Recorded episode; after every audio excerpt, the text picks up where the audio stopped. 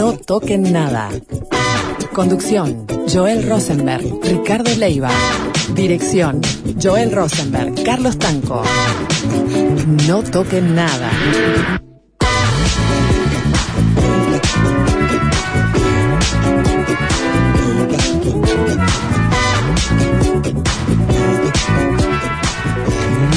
Buenos días, pasan cuatro minutos de las 8 de la mañana, estamos en el arranque, en el comienzo de este No Toquen Nada de martes, de martes 27, tenemos 29, digo por si no se dieron ¿Eh? cuenta, que tenemos 29 días este mes. Ah, Eso. pensé que grados y me parecía muy raro. No, 18 grados, pero 29 Ah. días, digo novedad, digo, Sí, para sí, capaz salta el 28 al primero, y no, este año tenemos 29 días, tenemos jueves 29 y recién el viernes es primero. Qué arranque noticioso de No Toquen Nada esta mañana, para así, ya, temprano, mira con lo que- Procesenlo despacio. Sí, la oficina, en el ómnibus, cuando, ahí tienen. No tienen eh, 28 primero, sino 28 Marzo no 29. es igual a febrero este.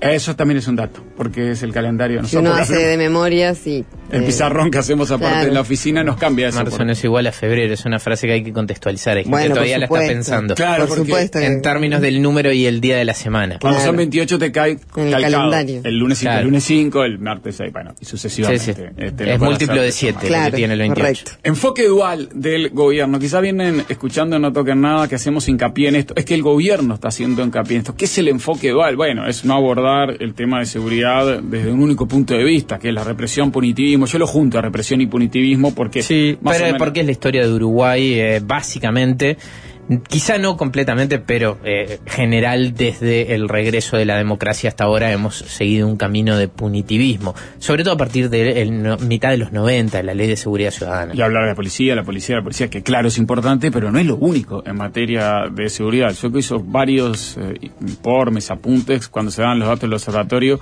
con la reunión de con Heber, que solamente mencionaba a la policía, como que el ecosistema, para llamarla de alguna manera, de la seguridad, estuviera conformado Sí. solamente por la Eh, policía. ni siquiera era una visión integral del costado de la represión, era una También. visión unidimensional de la represión explicado solamente por la policía. Claro, porque puedes ir a la fiscalía, a los jueces, no en fin. Pero bueno, esto ha cambiado.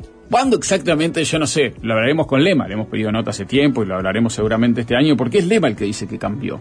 El que se dio una segunda oportunidad. Esto en materia de enfoque dual para darle una posibilidad a los que salen, que son los que el sistema carcelario tiene que liberar obligatoriamente todos los Sí, días. porque cumplen su condena, llegan a los plazos que permiten su liberación. 9.000 por año, entonces o tenés un plan de segunda oportunidad o tenés un enorme problema que lo vemos además todos los días porque gente sin reinserción. Ayer habló de la calle. Bueno, es el perfil de la gente en situación de calle en el área metropolitana, un porcentaje muy Según importante. Sí, sí, eh, ha pasado por, por, por la cárcel. ¿Qué cambió? ¿Cuándo cambió? Bueno, es para hablarlo con la calle, con Lema, con este gobierno. eh, pero Lema dice que cambió, después lo vamos a escuchar. Dice que él se dio una segunda oportunidad, que lo ve de otra manera. Ojo, la segunda oportunidad no es solamente cuando sale de la cárcel, y esto lo reafirma Lema todo el tiempo desde el MIDES. Es ir al contexto de vulnerabilidad en donde nacen esas personas. Obviamente, Sí. son otras personas que están naciendo y criándose en esos contextos en estos momentos. Estas personas ya son adultas. Pero es ir ahí, atacar. Lo dijo Villa Española también cuando fue. Ayer inauguraron ECOS, que es un espacio de capacitación y oportunidades sociolaborales. Hay que escuchar el discurso que la calle calificó de humanista. Es un cambio de 180 grados de su discurso desde 2014 a 2021, digamos, 2022, podríamos decir. Es un cambio que Lema trajo casi incorporado desde que asumió el ministerio, no de arranque, porque él mismo dijo que se fue dando cuenta al escuchar las historias de los liberados, lo dice Lema, no yo. Es un cambio de discurso que también se refleja en el nuevo ministro del Interior, Martinelli. También, también. Por momentos, al menos, cuando habla. Eh, Escuchemos a la calle. a alguno también le empieza a pinchar la conciencia de que es muy fácil hablar de un preso afuera de los zapatos de ese preso y de la vida que tuvo. Y por eso creo que es un aspecto virtuoso en todo el sentido de la palabra. Y escuchemos a Lema, lo que decía también ayer en esta inauguración de ECOS de este espacio. Las segundas oportunidades no son solamente para personas que recuperan la libertad, son para nosotros mismos. Yo lo comentaba y converso con varias personas que han transitado por el sistema penitenciario. Yo hace su momento tuve prejuicios y los eliminé conociendo las historias, conociendo las trayectorias. Partir de esas historias se va a presentar un documental a mediados de marzo de este eh, gobierno. Me dirán, eh, con razón, del otro lado, no del otro lado por Frente Amplio, del otro lado aquellos que han estado en otras posiciones, no necesariamente de político partidario esto. Bueno, se dieron cuenta, le estamos hablando hace 20 años de un tema de un enfoque dual, de que no se puede apuntar contra el crimen organizado así gritando le voy a agarrar la guerra al narcotráfico específicamente. Está bien. Y todo eso es cierto, hay que ver si tiene algún éxito relativo esta política de gobierno, ya tan avanzado el gobierno y en este momento también puede tener las excusas que quiera el gobierno, la pandemia, lo que sea, pero era un discurso que cambió, no, no es un tema de presupuesto, ahora vengo con plata. antes Sí, y ya no es un solo discurso, vienen reiterado esto como una postura bastante sostenida, no digo sin fisuras porque no es sin fisuras, pero bastante sostenida, sobre todo por este círculo más cercano a la calle, el propio La Calle, Lema, Son los Martínez. de él. Sí, Sí, Delgado está en campaña. Y está en otra. Y ahí está la otra. fisura más no, grande. la fisura es Delgado, que tiene una fisura. Que se está peleando con Heber sobre la prioridad de seguridad. Imagínense en qué viaje está Delgado. Delgado está en otro viaje porque está en lo que la calle llamó ayer. Ay, no me acuerdo cómo dijo, las urnas calentitas, no, no, no. Ay, ay, ay. Lo dijo, es calentita y urnas, pero no armado así. Ah, Eh, bueno, lo escuché ahora de mañana, pero ma- me- el calorcito de las urnas. el calorcito de la zona. Eh, qué lindo. Delgado no escuchado. estaba bajo el calorcito de las urnas, ¿no? Estaba con el, el- el Sí. radiador del calorcito de las urnas y te dice cualquier cosa. Que ahora la prioridad de seguridad, Jehová le dice, ey, ey, pará. ¿Cómo la prioridad de seguridad? Bueno, si, yo estaba, si yo estaba estaba, también. si yo estaba acá y, y la prioridad era. Gandini se tuvo un cruce con él también. Gandini, pero, pero ese es un viaje electoral y este es el Sí, viaje sí, del- que, que va por el otro lado, que va por el lado del endurecimiento de- del discurso. Bueno, pero el lema dice, yo tenía prejuicios y cambié. Bueno, Eh, pero la- eso es muy relevante, ¿no? Escuchar a, a Lema decir yo tenía prejuicios y cambié, me refiero a que eh, estamos hablando de un jerarca del gobierno, no es una persona que estaba en una discusión en un bar y entonces dice yo tenía prejuicios y cambié. O sea, hace unos años quería llegar a, gobernar con un discurso y eso no está teniendo un costo político, quizás, porque tampoco el Frente Amplio se da cuenta de pararse en ese lugar, pero es grave que un, que un gobierno o que los jerarcas de un gobierno lo, lo planteen, por lo menos parece, ante la situación de la seguridad, un poco liviano también decir solamente yo tenía prejuicios y cambié y ahora vamos a hacer las cosas distintas. Eh, sí, es, es porque lo hay una responsabilidad. una autocrítica indirecta del Después discurso vamos a sostenido en campaña. Sí, es una autocrítica. Sí, igual yo me paro del otro lado porque me paro, eso que lo haga el Frente Amplio. Que le digan lo de liviano. Yo me paro en, en- en ciudadano que quiere una política pública de seguridad Sí. para el país, para el futuro, y, y- y, vienen todos con discurso liviano, este, escandalosamente livianos. Entonces, está bien, y eso para decirle a Lema, che, no te has dado cuenta de diputado tantos años que el camino era por otro lado, ¿por qué? ¿Cuál fue el error? Pero es difícil al que alguien se pare y diga yo tenía prejuicio y cambié. ¿eh? Yo llevo 20 años eh, en esto y no he escuchado a casi ninguno, de ningún sector, decir yo tenía prejuicios y cambié. O yo tenía un discurso punitivista y cambié. De Sí. los últimos cinco años de Frente Amplio que fueron con discurso punitivista, no he escuchado a ninguno desde la oposición decir me equivoqué con el discurso punitivista del gobierno los últimos cinco años y cambié. Lo que pasa es que Estoy de acuerdo que es livianísimo. Ahora, no escucho a nadie. Eh, eh, No, no, se- y sería un movimiento adicional ese desde, desde el Frente Amplio que en realidad hizo su versión de esto eh, con signo cambiado, eh, que fue fuimos ingenuos, incluso le teníamos miedo a la palabra represión. Claro. Esto que ahora a veces aparece en discurso de actores del gobierno, eh, en el giro punitivista que tomó en, en su momento el, el- el Frente Amplio, haciendo esa, esa especie de, de autocrítica, pero para ir hacia el lado a donde ha ido toda la política de seguridad en este tiempo, abandonando lo que, por ejemplo, fue la línea que marcó Tabaré Vázquez en el 2005 cuando asumió, vamos a ser duros con el delito, vamos a ser más duros con las causas. Eso en un momento el Frente Amplio se le olvidó completamente. 2009, Daisy y demás, ahí se les Se desbarrancó, les, ¿no? se les olvidó. Sí, después de Daisy Tourné hubo un cambio radical en ese sentido, incluso considerando que, que- que había un error en, en la perspectiva de la política de seguridad del Frente Amplio y cambió una, una versión mucho más eh, dura en cuanto a- al punitivismo.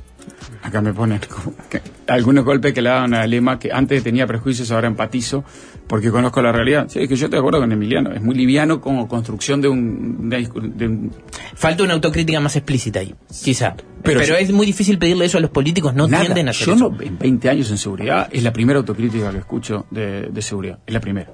No escuché. En ese sentido. Ah, en ese sentido de yo iba por un camino. Yo, yo, de yo, no. Después. Iba por el camino del punitivismo y me di cuenta que eran prejuicios, porque eh, hemos Después tenido macro las sí, se, se hicieron estos caminos y no fueron los correctos, pero el yo, acá estoy, doy la cara, me, me le re, mira que para que te pegue, como lo acaba de hacer, para que te pegue, eh, eh, en serio, ahora te diste cuenta porque escuchaste la realidad. Bueno, eh, pero lo que pasa que también es, es ver hacia dónde va. Hacia dónde va parece ser, y acá nadie tiene la verdad absoluta, parece ser el camino correcto.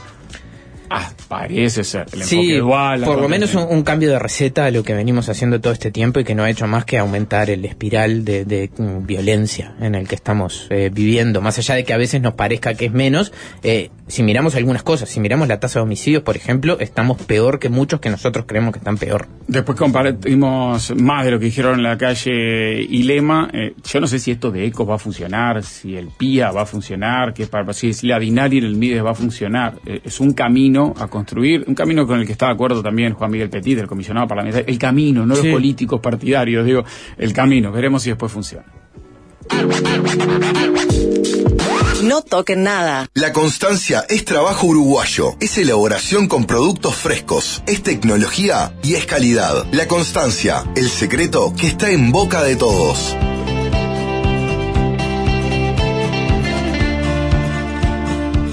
En seguridad sí hubo política de Estado de 1985 en adelante, punitivismo, encarcelación e inflación normativa. Sí, más o menos.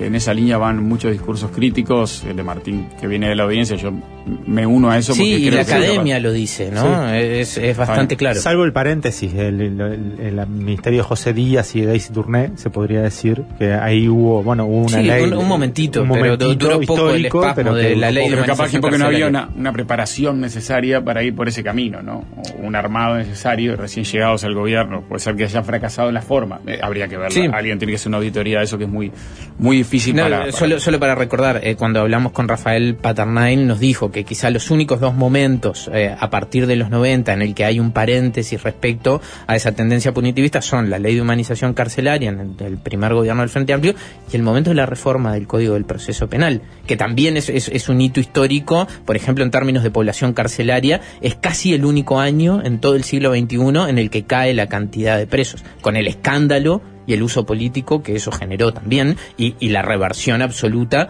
eh, de cualquier línea que fuera ir hacia el espíritu de lo que era el nuevo Código del Proceso Penal. Incluso por quienes apoyaban la Sí. reforma del Código de Proceso Penal a los pocos bueno, la meses. votaron por unanimidad. A los pocos meses ya estaban cuantificando presos como sinónimo de éxito de la política pública. Seba Fleitas machacó durante todo febrero con el tema de la productividad. Hoy trae aliados, una Bueno. aliada y un aliado, trae dos en el día de hoy para hablar, porque han trabajado el tema, lo han estudiado, tienen alguna información de lo que ha pasado en Uruguay, por qué es tan difícil medir la productividad, por qué es tan difícil meterla en discusiones, ¿no? Entre empleadores y empleados. Bueno, viene ronda de Seba Fleitas eh, ahora en minutos. No toquen nada. Conducción. Joel Rosenberg. Ricardo Leiva.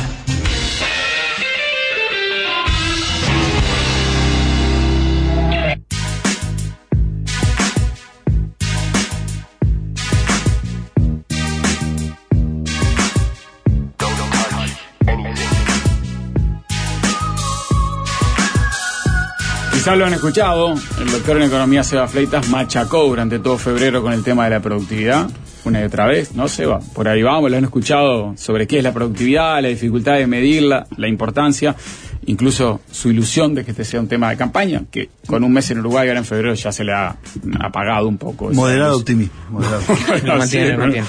Bueno, hoy cerramos el tema con, con una ronda con dos invitados, María Loisa González, Nicolás eh, Sichevsky, buen día, ¿cómo andan? Buen día, ¿cómo están? Buen día. Gracias a ambos por la visita. Gracias, Seba, una presentación de por qué los tenemos como invitados y, y cuál es la importancia de que vengan a aportarnos en este tema.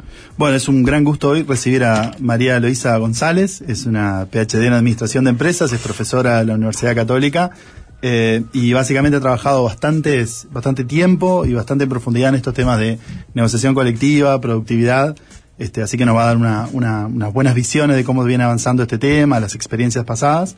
Y también tenemos eh, el gran placer de tener a Nicolás Sichevsky, que es eh, profesor de la Universidad de ORT, pero también es gerente en CPA Ferrer, es economista y también ha hecho estudios sobre este tema de productividad y negociación colectiva. Así que es un gran placer recibirlos hoy. Bueno, muy bien. Yo le voy a hacer unas preguntas muy básicas a ambos, en, principio, porque me parece que está bueno para, para incluir a la audiencia que no está interiorizada en el tema de productividad, ¿no? Eh, ¿Cómo definirían, pro- eh, definirían productividad? Y se los planteo de esta forma. Eh, ante una reunión de empleadores y empleados que no manejan el tema de productividad, en cualquier empresa X, eh, explicarles qué es y por qué sería importante que lo utilizaran, por dónde arrancarían, con gente que no, no tiene manejo del tema, ¿no? Ahí va, sí, es, es, es bien importante lo que decís porque no es lo mismo, nosotros siempre que hablamos de productividad pensamos en esa definición como más microeconómica, más de libro, más bueno, es una relación entre insumos y productos, ¿no? O una, una relación entre esa cantidad y calidad de bienes y servicios producidos y los insumos que precisamos para producirlos. Pero después al final del día, cuando nos sentamos a conversar con los actores involucrados, que son los que en definitiva pueden llegar a, a mover o no esta, esta productividad, eh, nos, nos, nos encontramos con que tienen eh, visiones que quizás reflejan un poco, bueno, la parte empleadora, que, que, es para ellos en su diario, en su vida cotidiana, eh, y lo asocian mucho con la, con la rentabilidad, con el aumento de ganancias, con, ¿no? Y que no es productividad. Y en la parte trabajadora, incluso, como vimos este año con luego el discurso del PIT-CNT del primero de mayo, con, con temas vinculados como, por ejemplo, reducción de la cantidad de horas de trabajo. O sea, son todos temas que están como denominador común, sustentabilidad, mejorar el crecimiento del salario real a largo plazo. Es todo cierto, pero hay que como desmenuzarlo muy bien y ver qué es y qué no es, sobre todo cuando hablamos de nuevo con los actores sociales. No es pago por productividad, no es pago a destajo, no es pago por cantidad de, solo por cantidad de trabajo producida, que esto implica una intensificación del trabajo, volumen, y no tiene nada que ver con la eficiencia productiva, que es a lo que se apunta cuando se habla de productividad. Sí, a ver, creo que este, para resumirlo, eh, uno diría productividad es este, si en, en, una misma hora de trabajo este, yo este, hago un informe, bueno, mañana hago un curso, de me especializo y hago un curso y en el fondo voy a, este, en el mismo tiempo producir un poco más o en producir lo mismo en un poco menos de tiempo o si lo vemos más de la óptica de, de la tecnología, este, el, la empresa donde trabajo compra mejores máquinas, compra mejores este, computadoras, lo que fuere, y eso me permite a mí producir más en, en, en, la, en la, misma cantidad de tiempo. Mm, y cuando vos decís eso también de, de, de, si yo me reparo, hago un curso y en el mismo tiempo hago un informe, si hay una calidad superior del informe también claro. es productividad. Claro, si claro. ese informe, después que yo hice dos cursos en el año, es un informe mucho más elaborado y, y eficiente para la empresa, capaz. Sí, a ver, ahí es quizá donde quizá vamos a conversar después este, ¿Cómo me dices? La, claro, en, en, algunas, en algunos, en algunas, en algunas industrias es más fácil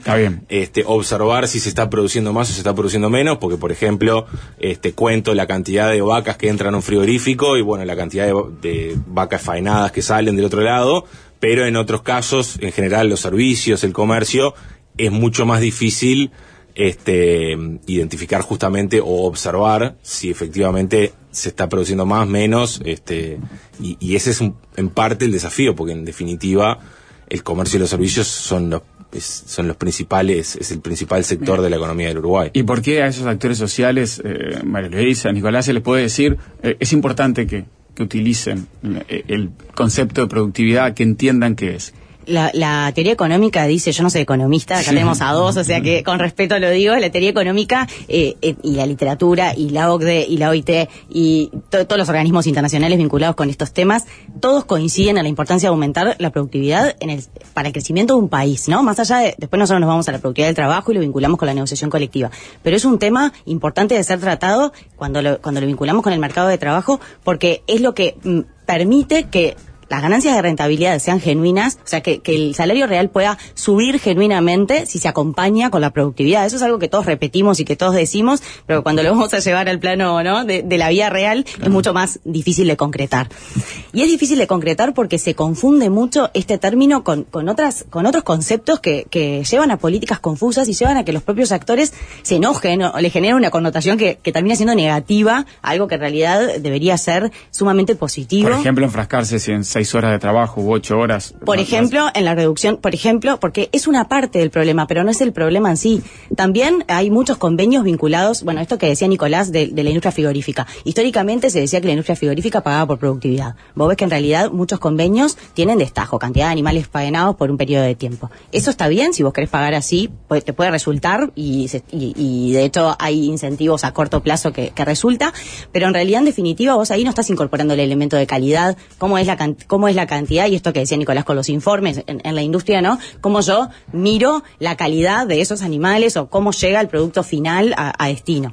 Y ahí es cuando nos empezamos a preguntar, y esto surge con los japoneses, y hay un montón de, ¿no? Cuando empiezan a hablar de la calidad y, y, y incorporar otro tipo de mecanismos que, so- que son importantes. Otra confusión muy frecuente es, la- es la- el reparto de utilidades. Yo te digo, te doy un premio, y mucha gente en Uruguay confunde y dice, tengo convenio, a mí me pagan por productividad. Ah, che, ¿y cómo te pagan?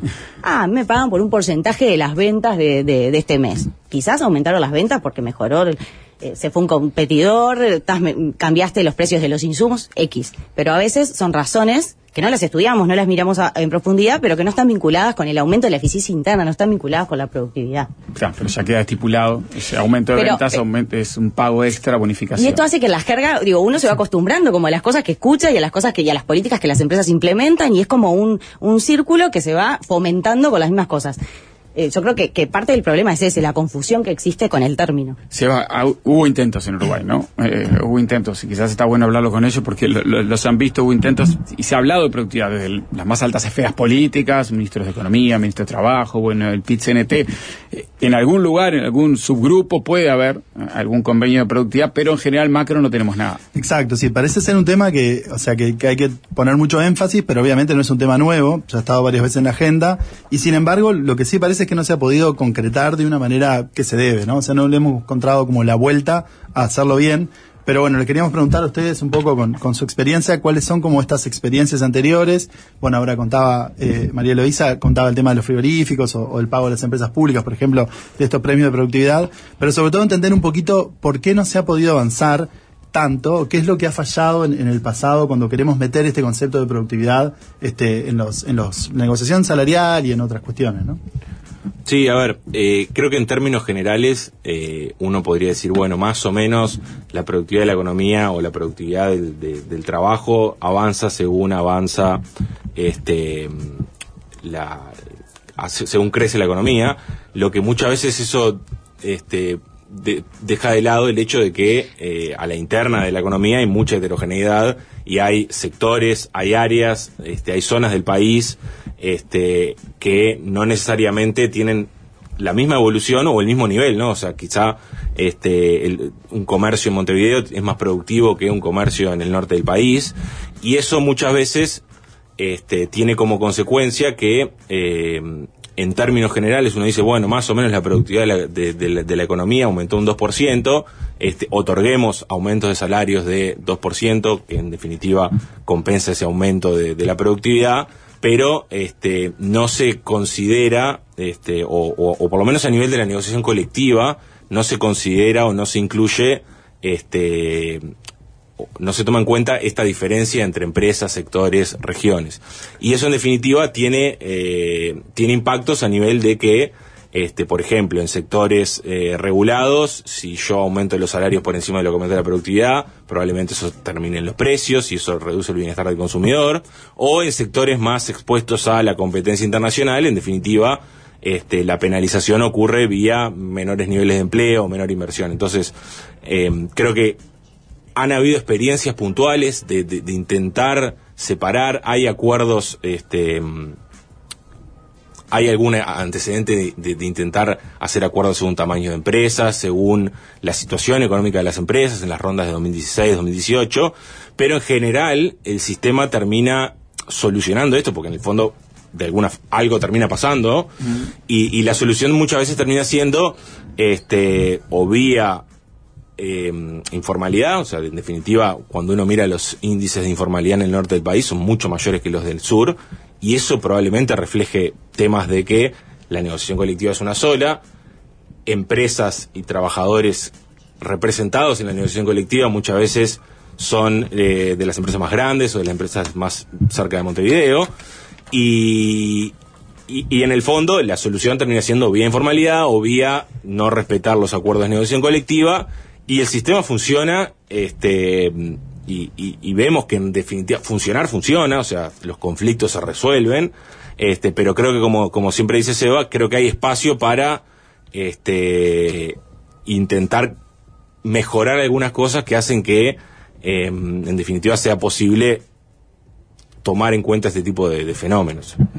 Sí, un poco eh, sumando a lo que decía Nicolás, para mí la principal traba tiene que ver con la heterogeneidad, tal cual, con la heterogeneidad que hay in- inter- intersectorial, digamos, dentro de la negociación colectiva, por cómo está nuestra negociación colectiva a través de los consejos de salario instaurada, ¿no? Que es muy beneficiosa en, un montón de cuestiones, pero que cuando uno se pone a hablar de la productividad, que es un tema que se debería medir mucho más a nivel micro, las experiencias pasadas muestran por qué fracasa. ¿Y por qué fracasa en el 2010 cuando se, cuando en el 2010 la productividad se integra o se incluye en una pauta de, de negociación colectiva, como una ronda de consejos que se convoca y el MEF propone dos indicadores, uno macro y uno sectorial, que son indicadores de productividad agregados, que como decía Nicolás recién, no terminan de eh, a mucha gente no le convence, porque en definitiva no terminan de reflejar algo particular, sino era eh, PBI sobre empleo y venta sobre empleo, los dos ponderados en un 50%.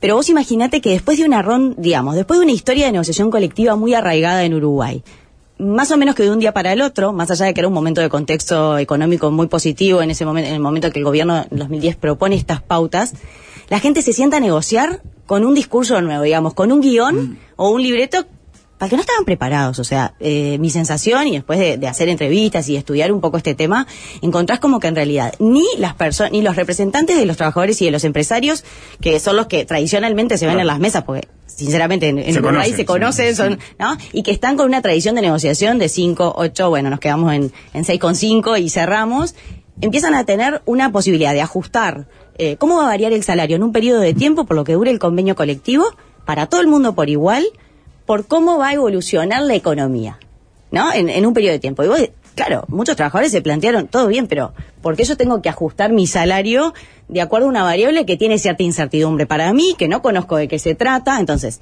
¿qué falta ahí? Falta capacitación, falta capacitación de los trabajadores y falta capacitación de los empresarios y falta eh, capacitación de los negociadores del ministerio que de un día para el otro tienen una pauta que tampoco saben del todo, por- porque ellos mismos te lo, te lo cuentan, ¿no? Cómo eh, llevar adelante con, con, con éxito, ¿no? Ese, es- ese- eso fue una traba. ahí. Pero ahí 2010 se quiso incluir el concepto de productividad. Claro, es, es un antecedente, claro, que de hecho vino OIT, eh, OIT Ginebra eh, llama, bueno, el grupo de investigadores que tenemos en la universidad y nos dice, che, incluyeron productividad la negociación colectiva, esto es brillante, qué bien Uruguay, y nosotros decimos, eh, sí, es cierto, eh, estamos viendo, vamos a ver qué pasa, te contamos en un tiempo, y ahí escribimos un trabajo que tiene que ver con, en parte con estos aprendizajes, obviamente que cuando uno fracasa, digamos, en incluir un tema, estuvo muy bien visto en general que se incluyera. Lo que pasa que en la negociación colectiva, como ya hemos visto en múltiples experiencias, tripartita, es difícil incluir una productividad que en definitiva la, la productividad más importante es la micro, la que está estudiada, que se mejora por mejorar las prácticas de gestión a la interna, por mejorar, por introducir maquinaria, por capacitar a los trabajadores, por cambiar formas de organización del trabajo. Y esa productividad vos la, la mirás y la estudiás y la, y la podés aumentar pero, pero en, el, en la- en el nivel más chiquito. Por eso las experiencias que funcionan son los convenios colectivos a nivel de empresa, que un grupo de trabajadores y, un, y, un- y, digamos y un, y un eh, la, la dirección de la empresa decide llevar adelante e implica vincular la productividad en un sistema de remuneración. Como que yo te diga, en vez de hacerlo, este, en vez de tener parte de esta rentabilidad que yo genero, sé que la, que la genero porque aumenta mi productividad, porque lo estoy midiendo, y a partir de ahí yo estoy mejor, yo empresario mejoro mis ganancias y vos trabajador te vas a llevar una parte de esto. Pero eso implica otro relajo que es la distribución de esas ganancias. Bueno, y compartir información también, ¿no? Bueno, esta es otra de las trabas que tengo. Desconfianza de los actores, carencia de información fiable y la cultura de la negociación, esto que decíamos, estoy acostumbrado a negociar inflación más puntos de crecimiento y, y- y es más difícil a la negociación incorporar otro tipo de indicadores si no tengo capacitación, digamos, si no sé de lo que estoy hablando, que Sí, nunca es lo que a veces eso, ¿no? pasa. Exacto, vos fíjate Pero que... pará, pa- pa- esperen, pa- pasaron 14 años, 15 años va a ser el, el año que viene. Bueno, esta ronda no, que está corriendo, obviamente, pero se vienen rondas nuevas con nuevo gobierno, yo qué sé, 2025-26. Eh, ¿Hay algún avance en materia de conocimiento y comprensión de los actores sociales en estos 15 años para decir, si en un nuevo gobierno 2025 dicen para la ronda 2026, a la que sea más grande, vamos con esto de nuevo, se avanzó? ¿Qué entienden ustedes? Bueno, una de las cosas que, que nosotros notamos cuando, cuando hicimos el trabajo este, sobre negociación colectiva hace un par de años es que, en definitiva, la mayoría de los actores son conscientes de estos problemas. Lo que ocurre muchas veces es que hay cierta incertidumbre de, bueno, estamos como en un equilibrio subóptimo en donde este, las cosas funcionan, este, yo más o menos sé cómo moverme, pero sé que hay problemas, pero en cierta medida hay cierto temor a veces a, bueno, si hacemos cambios, ¿cuál va a ser mi posición luego de los cambios, no? Y, y, y creo que sí coincido con lo que dice Loisa, creo que eh, es central eh, mejorar el, el acceso a información por parte de, de las partes que negocian, este, que en algunos casos es más... ¿Y qué pasa? ¿Y cuáles son los temores de, de brindar información? Bueno, a ver, lo- los temores, en algunos casos la información surge porque en- son sectores relativamente re- regulados, por ejemplo, el sector financiero, uno va al Banco Central y Ah. tiene bastante información sobre cómo funciona el sector financiero. Mencionábamos el caso de la industria frigorífica o de la lechería, uno va y hay institutos que tienen información. Este, lo que ocurre Ahí ya estarían más avanzados, digamos. eh, la información- claro, a ver, lo, lo que pasa, lo que ocurre son dos, hay, hay dos problemas. Un- en, un- en un caso puede haber sí te- de, de temas este, más vinculados a eh, desconfianza entre las partes, pero no perdamos de vista que buena parte del empleo en Uruguay es en empresas pequeñas y medianas, en donde no, Claro. no, no reportan este tipo de información donde ni siquiera están los balances en ahí en, la auditoría interna de la nación por, un- tema de escala, ¿no? Entonces, este es muy difícil construir sets de información. Este, me consta que a veces las cámaras intentan este reflejar o, o intentan tener información de, de- de sus de sus miembros, obviamente, pero este creo que es necesario trazar una hoja de ruta en donde digamos, bueno, nos vamos a enfocar en esto, estos tres indicadores este, y vamos a ver la mejor forma de medir estos tres indicadores, por ejemplo, este, temas de cantidad de empleo, temas de facturación, temas de horas trabajadas. Eso, eh, en definitiva, lo, lo poco que hay lo tenemos a través de alguna encuesta del INE.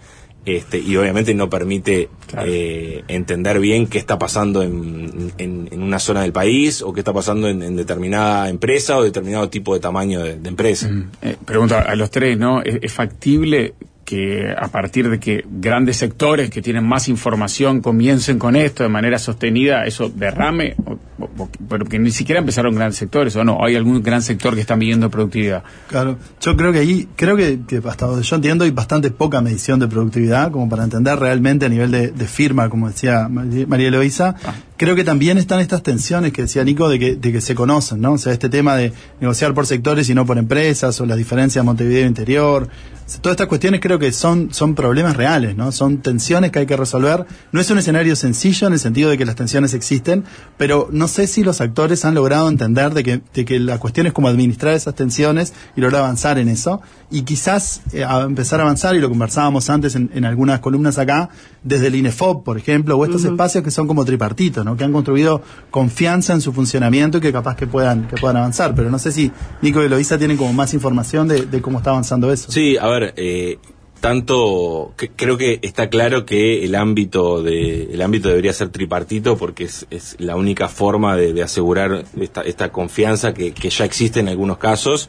Este, sí, nosotros habíamos propuesto también este, utilizar la institucionalidad creada por el INEFOP, obviamente eh, eso probablemente requiera dotarla de más recursos y de cambiarle un poco este, o agregarle, si se quiere, eh, funcionalidades este pero esta- probablemente lo que necesitemos sea un caso de éxito y, enfocarnos en un sector, una industria este particular que tenga buenas relaciones o, o que tenga antecedentes de tener buenas relaciones entre ¿Tenés como algunos candidatos para eso? ¿Qué, qué Bueno. están pensando, digamos? bueno, a ver, el- el- la industria de la construcción Sí, tiene, decir Zunca, ¿no? tiene Sí. antecedentes de, de buenas relaciones. Este, de hecho, han, han habido intentos por este, medir la productividad. Este, naturalmente, creo que también requiere cierto impulso este, más a nivel político, ¿no? O sea, en definitiva, este, Ministerio de Economía, Ministerio de Trabajo, que muchas veces, digo, me consta que el Ministerio de Trabajo ha, ha intentado impulsar esta agenda, pero creo que este, es necesario profundizarla y creo que va a ser necesario profundizarla en la medida que eh, los vínculos laborales entre mm, empresas y trabajadores van a ir cambiando en los próximos 10, 20 años, ¿no? O sea, pensamos, te- tenemos la, la- la concepción de, de que, bueno, este, están los trabajadores dependientes por un lado, las empresas por el otro, y eso obviamente, este, no solo por la tecnología, sino por la forma en que viene evolucionando el mercado de trabajo, es algo que probablemente este, tiende a ir cambiando, ¿no? O sea, tenemos más empresas unipersonales, tenemos más profesionales en, en relación de, de independientes, si se quiere, y, y eso obviamente eh, altera un poco la, la, la dinámica de la negociación colectiva, porque la negociación colectiva está limitada a los trabajadores dependientes, este, y, y- y eso genera obviamente la necesidad de, de- de que no termine siendo un tema de, nicho en la negociación colectiva en donde las empresas grandes negocian, los, los sindicatos grandes negocian y son ellos los que más o menos este, definen el, el, el equilibrio, ¿no? Si no te entiendo mal, que sería casi que otra lógica de la que te tiraba recién, que es que derrame de grandes empresas, como Zunca, frigorífico, no sé, grandes empresas, digo, grandes sectores, perdón, que ya tienen más o menos eh, estipulado eh, y datos e información, sino que a partir de esta nueva modalidad de, de- de trabajo se vaya generando, eh, de hecho y, de- y los hechos, que vos negocies de otra forma, ¿no? La, productividad ya no hay una mesa con consejos de salarios, sino otra forma. Y, y creo también que, y, y que es otra gran discusión, de- creo que con- conviven eh, varios mundos, entre comillas. En el, tenemos el mundo más, o sea, en, lo- en- en los sectores de más niveles de productividad, en realidad esta es, es una discusión que se termina saldando probablemente por fuera de la negociación colectiva en términos a nivel de empresa, ¿no? La negociación colectiva en general fija este salarios, pero por encima de ello, en realidad los sectores más productivos, si estás por encima de eso, en realidad vos podés resolver cómo eh, te adecuás a esos mayores niveles de productividad. El problema es que eh, tenemos un gran conjunto de trabajadores este, y de empresas eventualmente este, que, se, des- que, que- que se desenvuelven en, en- en- en industrias o en, con bajos niveles de productividad y ahí está el problema porque ahí es donde no sabemos cómo medirlo y ahí es donde si imponemos niveles de productividad promedio y bueno tenemos Los matas. este si, si- si estuviésemos hablando de mediana, bueno, la mitad de las empresas y de los trabajadores tienen un salario por encima de la productividad porque yo fijé un promedio. Claro, ¿no? El gran desafío está en sectores con gran cantidad de empresas pequeñas Exacto. y niveles relativamente bajos de productividad. Exacto, que son en much- son los sectores que más personas emplean en Uruguay, son los sectores más difíciles, en donde es más difícil medirla incluso, este, y, y creo que ese es el gran desafío, ¿no? Por eso es que está este tema arriba de la mesa, no está el tema por eh, los sectores de más productividad de la economía. En las negociaciones colectivas, me ponen acá, no están representados los pequeños empresarios. Esto genera que sea imposible crecer y competir eh, con las grandes empresas. Es un punto Sí. a tener en cuenta, el que Sí, dice sí, el sí. oyente.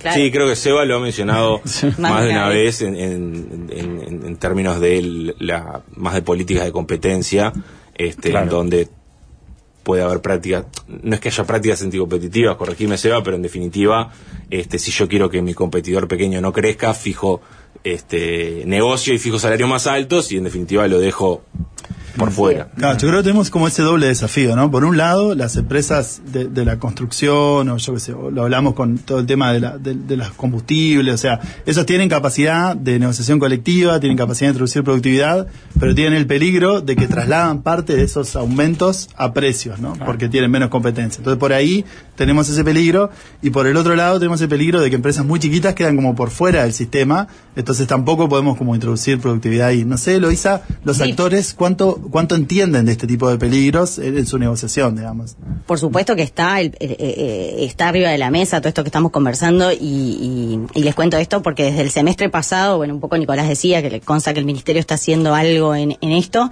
Desde el semestre pasado, este 2023, digamos, segundo semestre, se empezó a generar una ronda entre trabajadores, empresarios y bueno, y, y gente del ministerio conversando tratando de abordar este tema y ver cómo incluirlo en la agenda, ¿no? Sabiendo que es un tema complicado y sabiendo que hay una ronda de negociación, eh, digamos, que iba circulando, que era la décima ronda que, que, que, se, que se estaba dando, pero con ánimo de, de discutirlo, digamos, en paralelo a la ronda, no pensando en ajustes salariales, no pensando en esta idea de porque es un poco eh, un poco lo que ocurre es que en estas empresas chiquitas o en, o en estos trabajadores que en realidad están pensando cómo llegar a fin de mes capaz que no no no terminan de, de entender la pero por una razón obvia. Estoy pensando cómo llegar a fin de mes. Es como la pirámide de Maslow, tan, tan conocida, ¿no? Si no satisfago una necesidad más básica, no puedo ir a la siguiente. Entonces no me puedo poner a pensar en temas que pueden ser relevantes para, para la economía, para el país, para un sector, para el empresario, pero si yo no estoy en condiciones de, de- de abordarlo, porque en realidad estoy pensando en que tengo un salario sumergido y que quiero mejorarlo, entonces para mí la negociación tiene que seguir siendo subir 4, 5 u 8. Eh, vinculado con eso, estaba contando del ministerio que eh, convoca en el Consejo Superior Tripartito en diciembre, se da eh, esta conversación de empezar a, a trabajar el tema con un grupo, con un grupo de, de gente que se está definiendo esta semana, ahora en Bien. el viernes se va a terminar de definir, van a ser representantes de las cámaras y representantes de los trabajadores. Pero es un tema que se entendió, se tiene que tratar, eh, es técnico y político, digamos, ¿no? Hay una decisión política de empezar a trabajarlo, de los representantes de los dos, de los tres lados, pero a la misma vez es técnico en la medida que en este grupo de trabajo que va a empezar a funcionar eh, de verdad, en el martes o miércoles de la semana que viene, tiene el objetivo de empezar a llegar, de empezar a pensar cómo abordar el tema en Uruguay. Esto que decía un poco Nicolás, si hay algún sector que se pueda hacer como piloto, si hay que un poco también arroja el estudio que ustedes hicieron en, en, en febrero, o sea, que en CPA, ¿qué, qué, qué alternativas hay de encontrar eh, evidencia, de encontrar información que respalde alguna, qué, qué información disponemos y cuál deberíamos generar para que esto eh, tenga éxito, ¿no? ¿Qué, eh, cuál- ¿Cuáles son las, los pasos eh, ¿no? en los que estamos de acuerdo? Porque, de nuevo, esto es un tema en el que, como, como arrancamos desde el comienzo, cuando vos decías, bueno, ¿cómo le explicarían esto a trabajadores y empresarios? Es un tema que, si lo queremos llevar a la negociación colectiva, tenemos que consensuar y tenemos que integrar visiones, ¿no? Si yo parto de, de desde lugares muy lejanos, la verdad que va a ser difícil. Y acá la idea con este grupo de trabajo es como, bueno, poner sobre la mesa el tema, hincarle diente desde el punto de vista de, bueno, ¿por qué cuando ustedes creen que esto no es viable? ¿Por qué no es? ¿Y por qué lo es? ¿En qué sectores puede ser más viable y por qué? Y a partir de ahí empezar a generar, bueno, insumos y conversaciones y, y, y empezar a, a- por lo pronto, que, que se empiece a, a, Está bien, pero a va a allanar correr un camino. paralelo esto a, a- a las mesas. Es independiente de la ronda. De la la, la ronda idea es, al contrario, es como eh, hay que instalar el tema, hay que pensarlo. Trabajo, cámaras, Sí. eh, trabajadores, ahí ten- tu moderado optimismo puede crecer un poco. Un poco más que moderado, un poco más que bueno, moderado. se habla de productividad y aparte esto puede seguir, digamos, más allá de que este gobierno termina este año, imagino que la construcción y el conocimiento que van a adquirir empleadores y trabajadores lo mantienen para Es un tema quien, de quien largo venga, quien claro. venga al gobierno que viene, ¿no? Sí. O sea, Yo creo que de lo que estábamos hablando, este es como un tema central de cómo lograr meter la productividad en la negociación salarial. Y el otro tema que estuvo como todo el tiempo. Claro, pero capaz que a Prepo no funcionó, como en el 2000. No, a Prepo, claro, digamos, sí, sí. eh, eh, metiendo los derechos En la, la pauta, discusión del, trabajador que, que está expectante en superar su salario, más que venimos varios años, eh, ¿no? Con problemas, ¿no? Con corriendo atrás al salario real, por Exacto. decirlo de alguna manera, anda a meterle este tema. Ahora, pero bueno, estas reuniones paralelas podrían dar un ámbito. Yo creo que es esperanzador en ese sentido y es, y es, es una de las grandes partes del problema. La otra parte del problema es un poco la gente que, que estuvo sobrevolando la discusión que queda por fuera de la negociación colectiva. Y creo que acá vale la pena decir como bien claro que Uruguay tiene enormes desafíos en el mercado de trabajo con un conjunto de trabajadores que tienen muy baja productividad, ¿no? Y por citar algunos ejemplos, pero muy, muy sencillos para que la gente tenga como, como algún ejemplo claro, ¿no? Uruguay tiene unas 700, Montevideo tiene unas 700 eh, personas trabajando formalmente de cuidacoches y otras 700 trabajando informalmente. Son 1.400 personas que declaran estar empleadas en la cuesta continua de hogares, pero que están trabajando en un sector de, muy baja productividad. ¿no? En un estudio hecho por, por Eloísa, de la Universidad Católica y coautores, por ejemplo, encontró que en los deliveries de Uruguay este, había la gente que nos trae la, la comida cuando pedimos y eso, eh, los salarios o muchos de esos trabajadores no llegan a ganar un monto eh, correspondiente al salario mínimo, por ejemplo. De vuelta, un bolsón de población trabajando en un sector con, con baja productividad. Y un estudio que hizo CPA Ferrer, por, por citar también el estudio de Nico, este, en el sector de frutas y verduras, en este tema de por qué Uruguay era caro, una de las cifras que tenía que era impresionante era que el 10% de los trabajadores del sector de frutas y verduras estaban por debajo de la línea de la pobreza. Son de vuelta gente, estos tres ejemplos son gente que responde, que está trabajando en la cuesta continua de hogares, pero que tiene condiciones de trabajo con muy bajos salarios, malas condiciones laborales y con problemas de pobreza. ¿Y qué tiene que ver con la productividad? Preguntará alguno que está escuchando. Y Yo te lo pregunté antes también. Claro, en general, lo conversamos acá en una columna antes también, uno tiende a pensar de que el salario está asociado a la productividad de ese puesto de trabajo, ¿no? Esto puede tener desviaciones, digamos, ya sea porque los trabajadores logren capturar alguna renta, digamos, como hablábamos en el caso de los sectores regulados, entonces puedan ganar por encima de su productividad marginal, o lo contrario, que algunos trabajadores estén en unas condiciones de trabajo muy malas que hagan que ganen por debajo de su productividad. ¿no? Pero uno tiende a pensar cuando ve cifras de, de salario que es una referencia a decir cuánto es más o menos la productividad que genera ese puesto de trabajo y con esa lectura, digamos, de vuelta una medida imperfecta en esto que estábamos conversando cada vez que queremos medir productividad, pero en esta lectura imperfecta, esto nos habla de bolsones de población que están con baja productividad trabajando y donde la negociación colectiva quizás tampoco, y esto le voy a preguntar a Nicolás y Eloisa cómo lo ven ellos, pero quizás tampoco los logre agarrar en, esos procesos, ¿no? Sí, a ver, eh, estoy de acuerdo con, esto que, que decís de que en definitiva el problema central de Uruguay es que tenemos un problema de baja productividad. Eh, el problema de medirla es, es secundario a eso. En definitiva, lo que uno quisiera mejorar es la productividad que requiere capacitación, educación. Este, y, y sí, a ver, eh, cuando ocurre, como, como las negociaciones son por rama, en definitiva, a veces lo que puede ocurrir es que este, se negocia una cosa para determinada rama en general y, en determinadas zonas del país la productividad es más baja y esos trabajadores este, incluso más baja siendo ya baja, ¿no? O sea, es más baja en términos relativos y, y, y la negociación colectiva no contempla ese tipo de heterogeneidades. Bien. María Luisa. Sí, eh, coincido con lo que decía Nicolás. Sin duda es un desafío. Eh, lo, lo más importante acá es darnos cuenta, como para cerrar, que en definitiva la productividad es este es más importante que, que como decía Nicolás, que la negociación colectiva, digamos. Nosotros la solemos este, mezclar y, y siempre hablar de los pagos por productividad y todo lo que esto implica en el mercado de trabajo, pero en definitiva es trasciende todo esto y toda esta gente que queda por fuera, porque queda por fuera de los consejos de salario, pues en realidad son trabajadores independientes con esta, en algunos casos, los más vulnerables, con esta falsa promesa de la independencia, que también generan que, que bueno, que, que están por fuera de la red de seguridad social, están por fuera, o sea, no tienen ni idea. Pueden tener una productividad muy baja o muy alta, no, la- no eh, en definitiva depende mucho de las individualidades, de las horas de trabajo que dedican, del- de, qué tienen que poner, tienen que poner todo para realizar su trabajo, o sea que eh, en esto que decía Sebastián mencionaba el estudio de Fairwork que hicimos con un grupo de, de investigadores, que ninguna plataforma de, eh, en Uruguay hoy eh, excepto Soy Delivery, eh, aplicaciones digitales, digamos, de, de- de trabajo, eh, logran llegar a un salario justo o, digno, ¿no? Eh, en- de los trabajadores. Y bueno, todo esto, eh, sin duda, que es eh, otro agregado, que de nuevo, que está por fuera de los consejos de salario y que es un tema súper desafiante para también entender este toda la, la- la, que no sabemos ni, yo le decía antes de entrar a Sebastián, no sabemos ni la cantidad de trabajadores del todo que incluye estos trabajadores que, habla- que estamos hablando en, este, en esta investigación, no terminamos de saber cuántos son. O sea, no tenemos ni el dato de...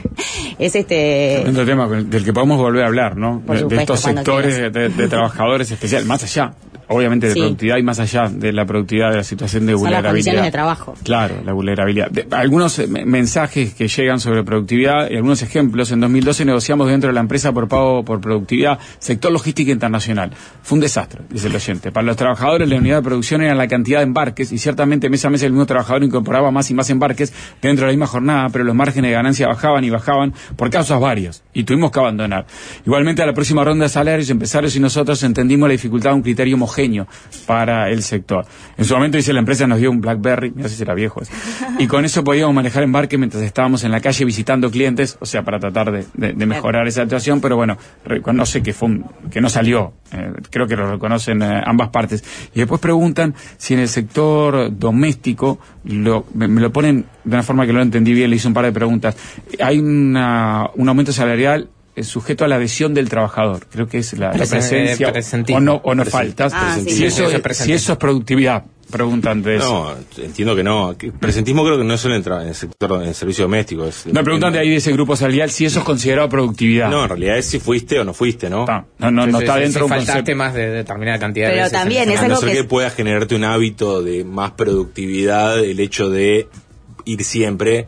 Este, No, la preguntaba la, la- la trabajadora, creo que si eso es considerado dentro La del respuesta concepto. es no. O- o, Ah. eh, técnicamente la respuesta es no, porque en realidad el presentismo es un incentivo que busca justamente que vayas y hay en sectores que sirve eh, pagarlo y que, y que sigue siendo, pero eh, los estudios en general coinciden en que es un estímulo que es hasta que queda hasta obsoleto en general. Vos tenés muchos convenios colectivos hoy en Uruguay que pagan antigüedad y presentismo. Es para otro debate, pero es es- muy interesante ver qué, gustó, incentivan, qué incentivan. ¿Y cómo funciona eso? Sí. Seba, le agradecemos a María Eloisa González y a Nicolás Sichevsky, los, quizás los molestamos de nuevo. No, no problema, con, varios temas, con estas investigaciones que han hecho además sobre- con estos sectores especiales de trabajadores en frutas y hortalizas, en, en deliveries. Así que por ahora, gracias por este aporte en el tema productividad. Muchas gracias a ustedes. Gracias por la invitación.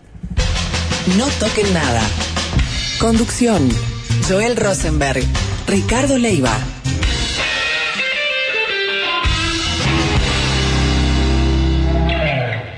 Darwin es presentado por Itaú. Él ya tiene su cuenta. Conoce todas las opciones en itaú.com.uy y elegí la tuya.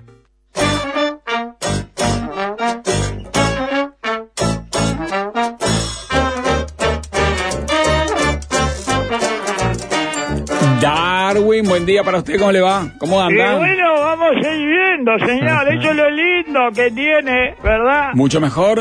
Eh, esto, eh, esto, bueno, ya lo vamos a comprobar. Eh, vamos a ir eh, sondeando, a ver cómo, cómo estoy, mijo. Está bien. Eh, el paquete postal ha llegado al almacén, pero no se puede enviar debido a una No. dirección incompleta. No, no, no, no. Confirme su dirección a través del enlace dentro de las 12 horas. Ya estoy apretando No, el no, enlace. acá. no, no, no, Tengo Darwin, un no, paquete, no, es una estafa, no, El no, equipo no. del postal le desea un maravilloso Sí, día. Gracias, el equipo No, del postal. es una ¿Eh? estafa, no le vaya a dar los datos de su tarjeta de crédito, eso es una ¿No? estafa. ¿Ah? ¿En serio? ¿Estás Sí, seguro? sí. Ay, ah, no me deja, Ricardo, ¿eh? No, me lo deja. haga, Darwin. No, no quiere que reciba este paquete. No, que me va ¿usted a cambiar. sabe qué paquete es? Señor, viene de una... No, ¿cómo ya? sabe? No, Nunca entonces sé. no le Pero si fuera nada. por ello, eh, me perdería el 95% de las compras que se hacen en mi casa, señor. Todo el tiempo está sonando el timbre y llega un paquete eh, que pidió Bueno, eh, mi mujer. Pero no es con usted, alguna- es con la tarjeta de su señora que se maneje su señora. Eh, sí, bueno, pero Usted no le ponga nada, no, con sus antecedentes no le ponga No, nada. yo tengo mal antecedentes. No le dé nada. estoy consultando a usted, No señor. le dé nada. Ojo que el remitente es muy, pero muy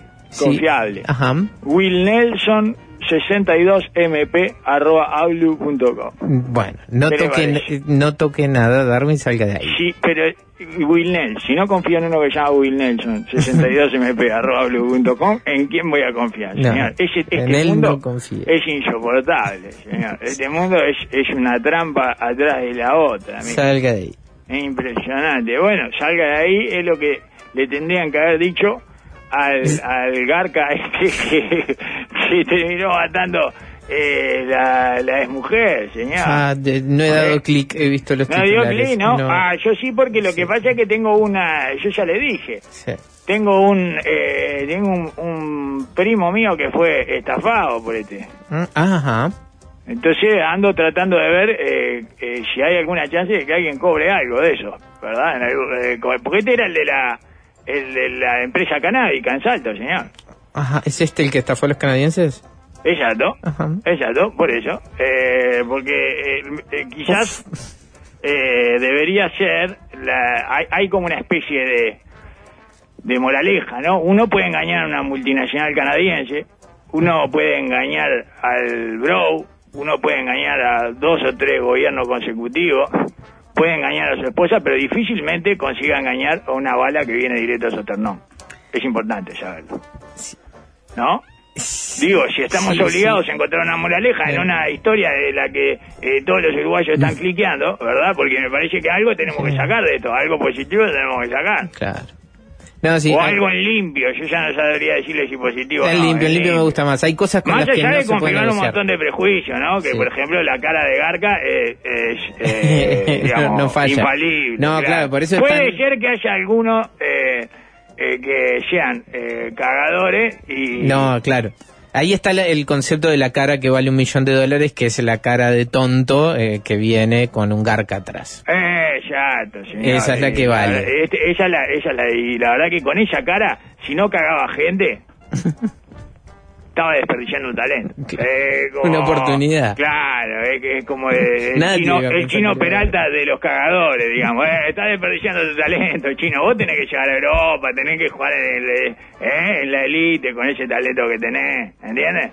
Capaz que fue un poco vieja eh, mi, mi alusión, Bueno, ¿verdad? Pero metáfora. busquen, googleen, busquen en YouTube eh, Bueno, Chino cuando declaren ciudadano ilustre como a Cacho, eh, te van a venir. Eh, Que no me, olvidé de decir una cosa, ya de Cacho. Eh, Esto de Cacho fue muy lindo porque eh, provocó un intercambio eh, con, con Pablo Fabregá, ¿verdad? Que me estuvo mandando eh, novedades y editoriales del tío Víctor. Hay un libro sobre el tío Víctor, todo. Eh, ese fue el muy lindo, la verdad que con una eh, con una señora ahí que escribe una contratapa preciosa ahí eh, de todos los sueños que dice eh, tener y eso es espectacular. Entre ellos una escuela, eh, un museo y una escuela de la marioneta, todo manejado por Víctor, ¿verdad? Para que tenga para que tenga secuelas esto. Eh, Ujú. No, ¿cómo se llama esto? Bueno, sí. Sí, secuelas. Y, pero bueno, más allá de eso, es verdad que, que fue precioso en términos afectivos.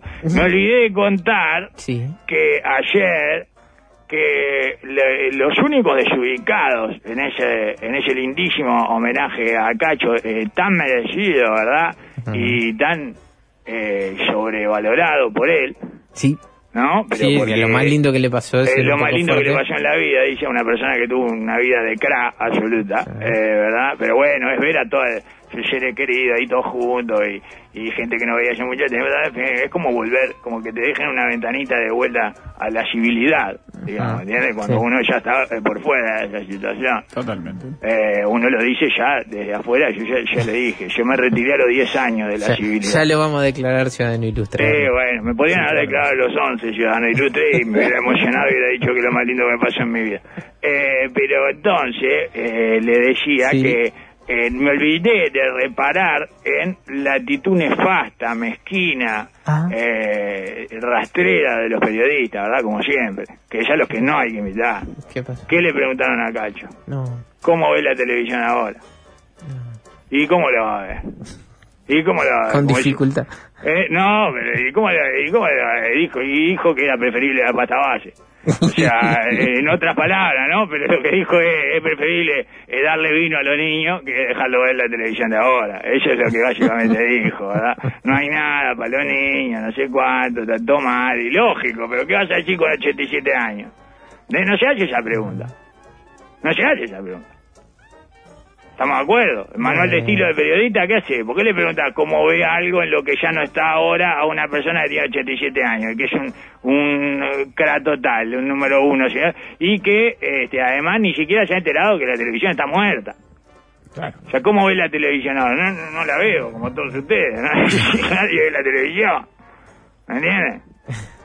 Pero bueno, él, él, él sigue viendo la televisión porque... eh, eh, Sí. ¿Y qué vas a hacer? Claro, eh, eh, No, no sabe poner Netflix. y no, y eh, no sabe, y no quiere, porque de ahí, porque no vas a dejar que tu mundo se muera completamente cuando eh, vos perteneces a ese lugar. Una vez que admitas eso, un poco, eh, estás a- a- admitiendo tu obsolescencia programada.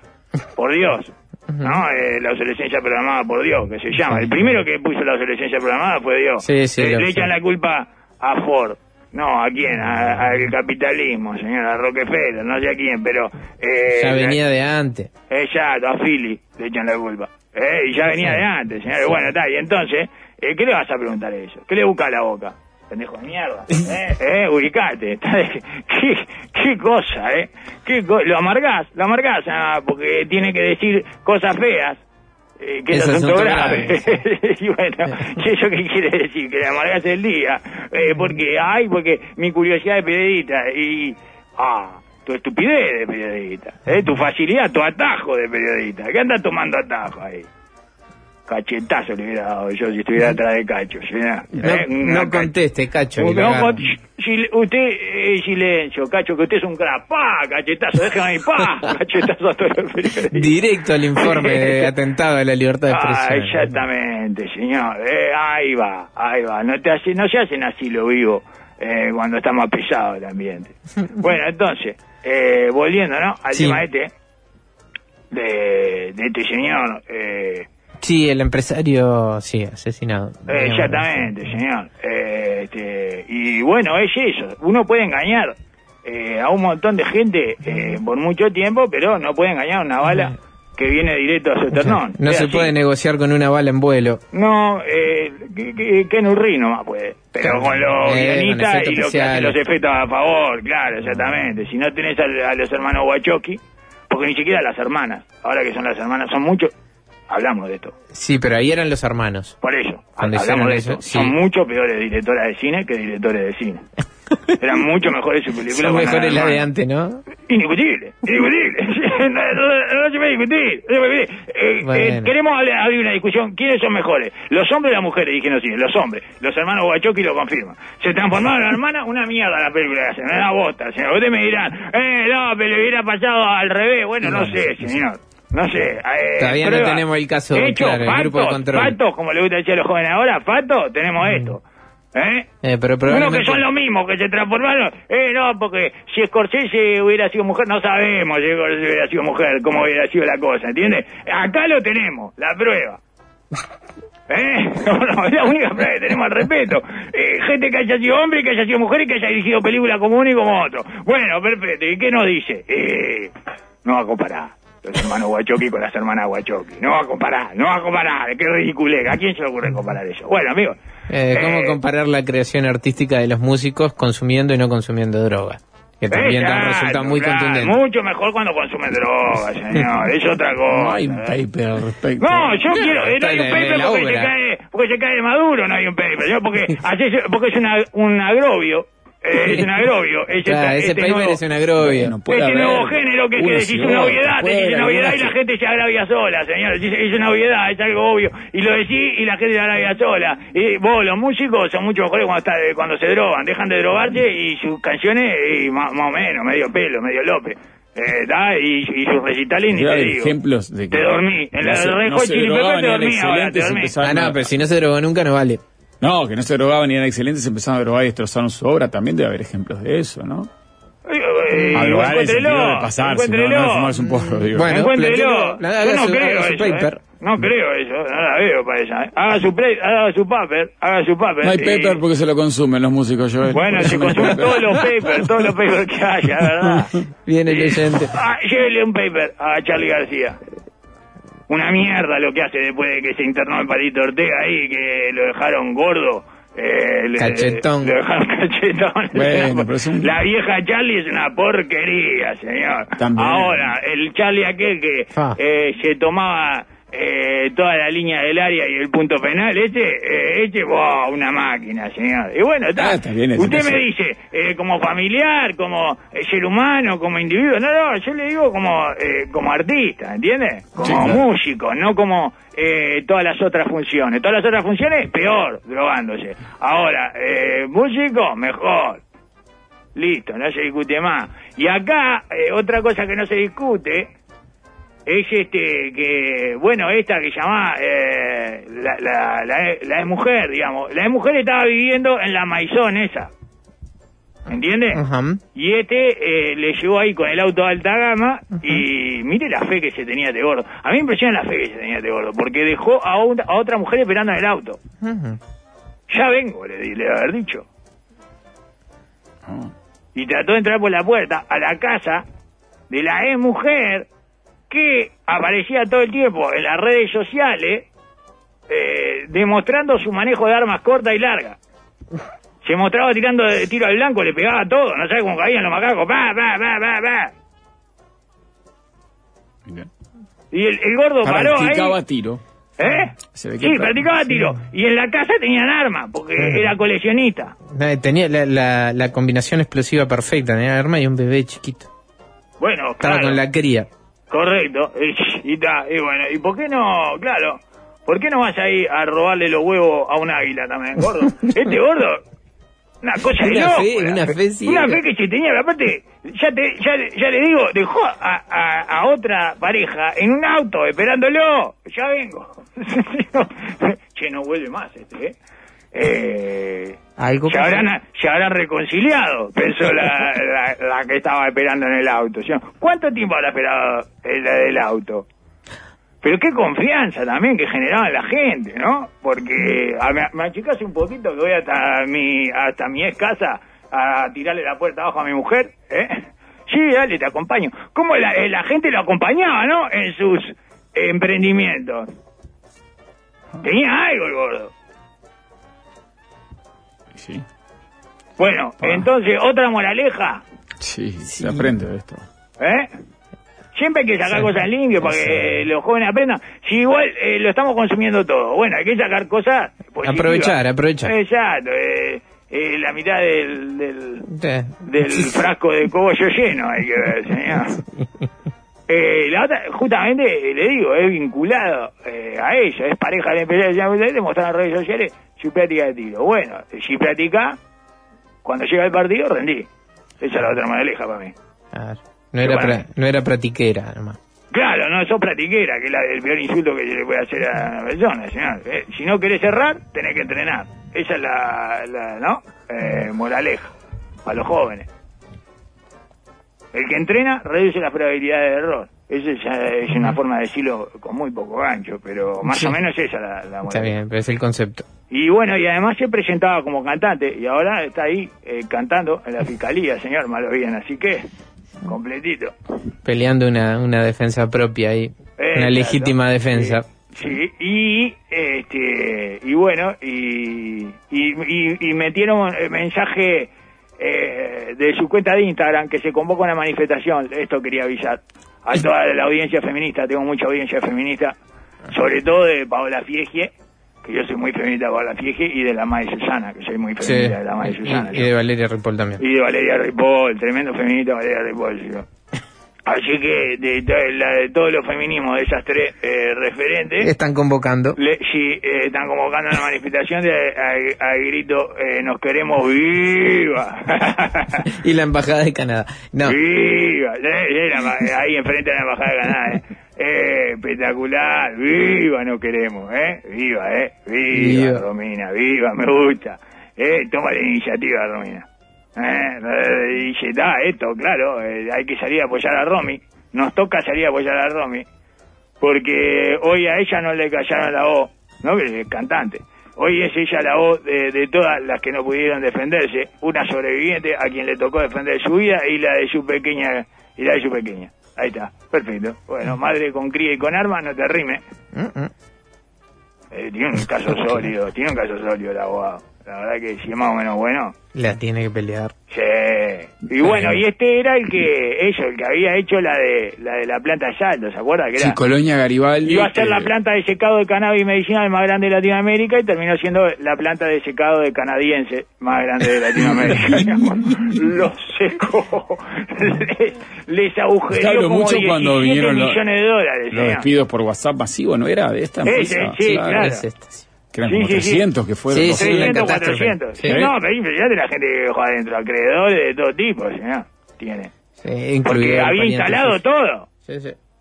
Había instalado, ¿entiendes? Sí, sí, la pantalla estaba a mí, mi trabajadita. primo, que, que Sí. lo cagaron por estudiar, ingeniero, Claro. ¿me entiendes? Eso es lo que le dije yo, ahí está tu error. Claro. Nunca estudié y, y nunca tuve Mira ningún no de me estos cae. problemas, claro, nunca Ahí. tuve ninguno de estos Sí, problemas. Acaba de estar al filo ahora hace unos minutos. ¿Eh? Casi ¿Quién? usted. Porque, que, con ah, casi, ah, sí, casi me tapa, Pero pero, bueno, era menos plata. pero es, es mucho menos, es una estafa de burro esa, eh, de sacar un poco ahí, ¿no? Porque sí. esto, esto es trabajo que te queda que no le todo. pagaron, claro. Que- claro. Y ahora la demanda porque. Boreal ¿Y Uruguay, ¿Eso no por sé. qué? Por estudiar. Eso le dije. Bien clarito se lo dije. Bien clarito. ¿eh? No quiero ser frívolo después de una muerte, pero la demanda laboral no sé contra quién va con esta persona Ah, al frente. sí, no. No, me parece que ya la Si era contra los capitales antes. de él, bueno, no sé, capaz que se le embargan los capitales y hay algo para reclamar ahí. Pues, Bueno, queda todo suelto ahí, claro. Queda todo, eh, porque Sí, ella tampoco se los va a poder quedar. pero hay hijo también. No es Bueno, una no, sé, buena no me voy a meter en eso, pero es complicado. sí, se va a complicar mucho más. Obviamente que contra una persona y sus bienes, contra un fallecido y su descendiente, yo qué sé. Para aquellos que están en un litigio laboral. Pero bueno, es, es digamos. Va contra me, me la parece que no es para discutir arriba de una situación así. Capaz que hay que Bueno. esperar unos días. Bueno, sí, los trabajadores imagino que están en eso, pero. No creo que, le, que estén eh, muy afligidos Sí, no, no, eh, no, por la no, situación, no, no me voy que a no hacer- sea de ellos, digamos. Este, Sí, eh, claro. la- pues, están afligidos por su situación, ¿verdad? Los No, trabajadores estoy- y los acreedores. Sí, sí, sí, te estaba sobredimensionando en la congoja yo. que podría haber. No, no creo que haya mucha congoja. No, no, ¿verdad? ni siquiera. Este, pero bueno, nada, no sé, porque es un, un Pero estamos ahí, vamos a estar ahí, la feminista de Paola Fiegie y de... Porque hay una manifestación defendiendo la, inoce- la inocencia, no, eh, la legítima defensa de esta mujer. Exacto. Perfecto, no sabía eso. Bien. Eh, correcto. Hay una, está citada, señor. Eh, una manifestación, ¿sabes por qué? Nos queremos viva. Está bien eso. No hay que ser pelotuda. O sea, hay que utilizar todos los recursos. Ajá. Arma corta y arma larga. todo. Eh, bueno, así que este, todo esto, ¿verdad? Bueno. Pero, no, era un tema que teníamos Y que tocar. la verdad que Acá no le... No, no, pero llama la esquivamos atención, o sea, ¿eh? es una- una planta- Igual que el... Una planta inaugurada con mucha pompa. eh, no le esquivamos al bulto. Sí, no, es un empresario de una planta inaugurada con mucha pompa, de una política de gobierno que habrá que ver al final de periodo cómo resultó, pero en principio tenía muchas normas nuevas. Claro, y no, no parece haber funcionado. Veremos al final de gobierno. Un empresario que además cerró la planta, 400 despidos por WhatsApp, una cantidad de gente clavada. Bueno, Hola, ahora- cerraron los canadienses porque eh, tuvieron Bueno. que sacar todo cuando se dieron cuenta. Este le estaban mandando el recibo de 90 millones de euros de facturación. falsificando ese recibo. Claramente. Y aparentemente sí. Estamos hablando. está muy rápido. ¿eh? Ah, hoy está, estoy- eh, bueno. la luz, eh, hacen chispa eso. Bueno, amigos, eh, pero vamos a hablar de lo que nos importa, ¿verdad? Que es en pocas palabras. Elecciones. Ah, Ahí está. Ahora eh. parte del medio. ¿Qué quiere? Como quiere usted, ¿eh? ¿Cómo, cómo se siente? No, sé por cómo me siento. Hasta mañana. No, no. No, pero bueno, los, los No, no, no, no es mala idea la hizo un enorme esfuerzo. Acá hacemos un enorme esfuerzo y no nos importa la calidad del producto. Lo importante es el producto.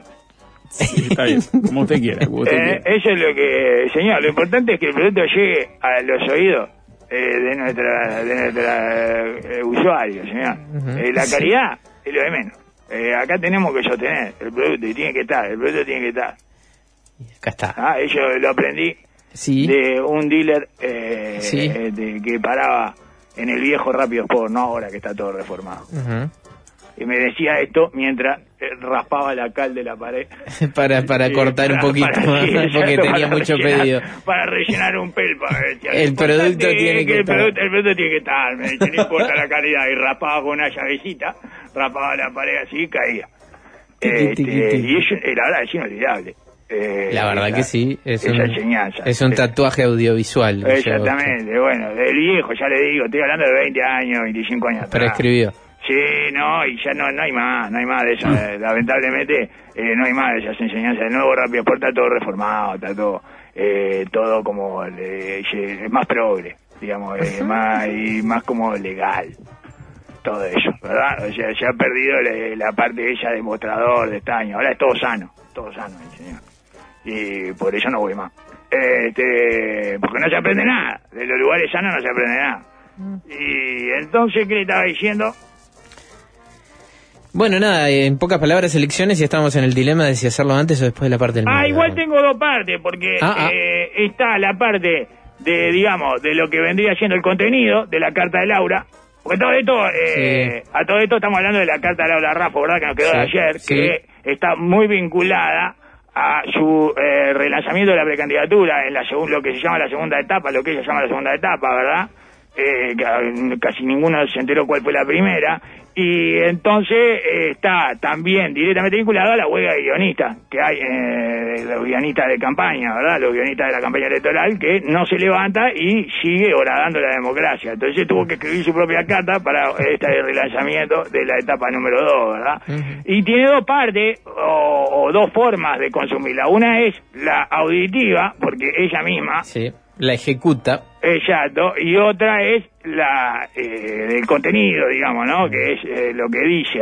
Pero eh, empecemos por la auditiva y vamos a la parte del medio, porque ¿qué pasa yo para mí? ¿Qué le falta a la auditiva? ¿Qué le falta? Música. Eh, yo para mí le faltan efectos de sonido. Ah. Música tiene, Ah, música tiene. tiene una música para emocionarse. Tiene una música ahí, le pone efectos de sonido. Yo le voy a poner los efectos de sonido, Ah, Así que vamos a escucharla a Laura Rapo, yo le pongo los efectos de sonido y después, de la- cuando volvamos de la parte del medio, eh, yo voy a hacer, eh, de- como voy a El- hacer todo... El análisis de contenido. Eh, exactamente, lo que vendría a ser el análisis, ¿está? Perfecto. Así que vamos, empecemos a escuchar eh, la Sí. cosa y yo le hago el efecto de sonido. Pa- Yo para mí debería empezar eh, así. eh. Hola, soy Laura Raffo. Hola, Laura. Nací apurada, un 22 de septiembre. Soy la hermana del medio, Claro. la que andaba despeinada y quería ser cantante. A mí me gusta andar Soy la que admiraba a su abuela Lidia y caceroleaba con ella contra la dictadura. La que de chica iba a actos del partido y cantaba todos los jingles de memoria. Una mano no basta. Escribí muchos poemas que mi madre aún guarda en una carpeta. Ah, ah, Soy la que a los 22 años daba clases en la UDELAR La con las manos sudadas por los nervios. La que en el 98 Gotitas que caen. se recibió con una tesis sobre la brecha salarial entre hombres y mujeres. ¡La tortillera! la de la tele, la economista a la que le preguntaban por la calle cuánto iba a estar el dólar. Pajarito amarillo. Dale, Laura, Diario, cantale a la tele, la Laura. noche. Trabajé por años en empresas que me dejaron grandes amistades y enseñanzas. Soy la que tuvo mellizos a Porque era de 34. noche, eh, vio que de noche siempre hay sirena en la película. Perdón, vamos de vuelta, ya, ya. La madre con culpa. Ah, no. Un poquito Soy la que tuvo mellizos a los 34. La madre con culpa. Cuando paso muchas horas fuera de casa. Digo muchas malas palabras. Lloro de risa cuando estoy con mis amigos. También lloro en el hombro de mi pareja cuando siento angustia. Soy la mujer a la que le tiraron piedras y la que se llevó algún insulto. Soy la que no tiene miedo a plantarse firme, porque formo parte de algo mucho más grande. Aprendí que sola no logras nada. Está bueno necesitar de los demás y pedirles su apoyo. Durante años no me animé a entrar en política, pero sabía que ese momento iba a llegar. Ahora quiero liderar una transformación en Uruguay donde cada persona saque lo mejor de sí misma. Un Uruguay de oportunidades. ¡Es el Gori! ¡Es el Te escribo esta carta porque quiero ser presidente. Soy Laura y te invito a que juntos hagamos historia.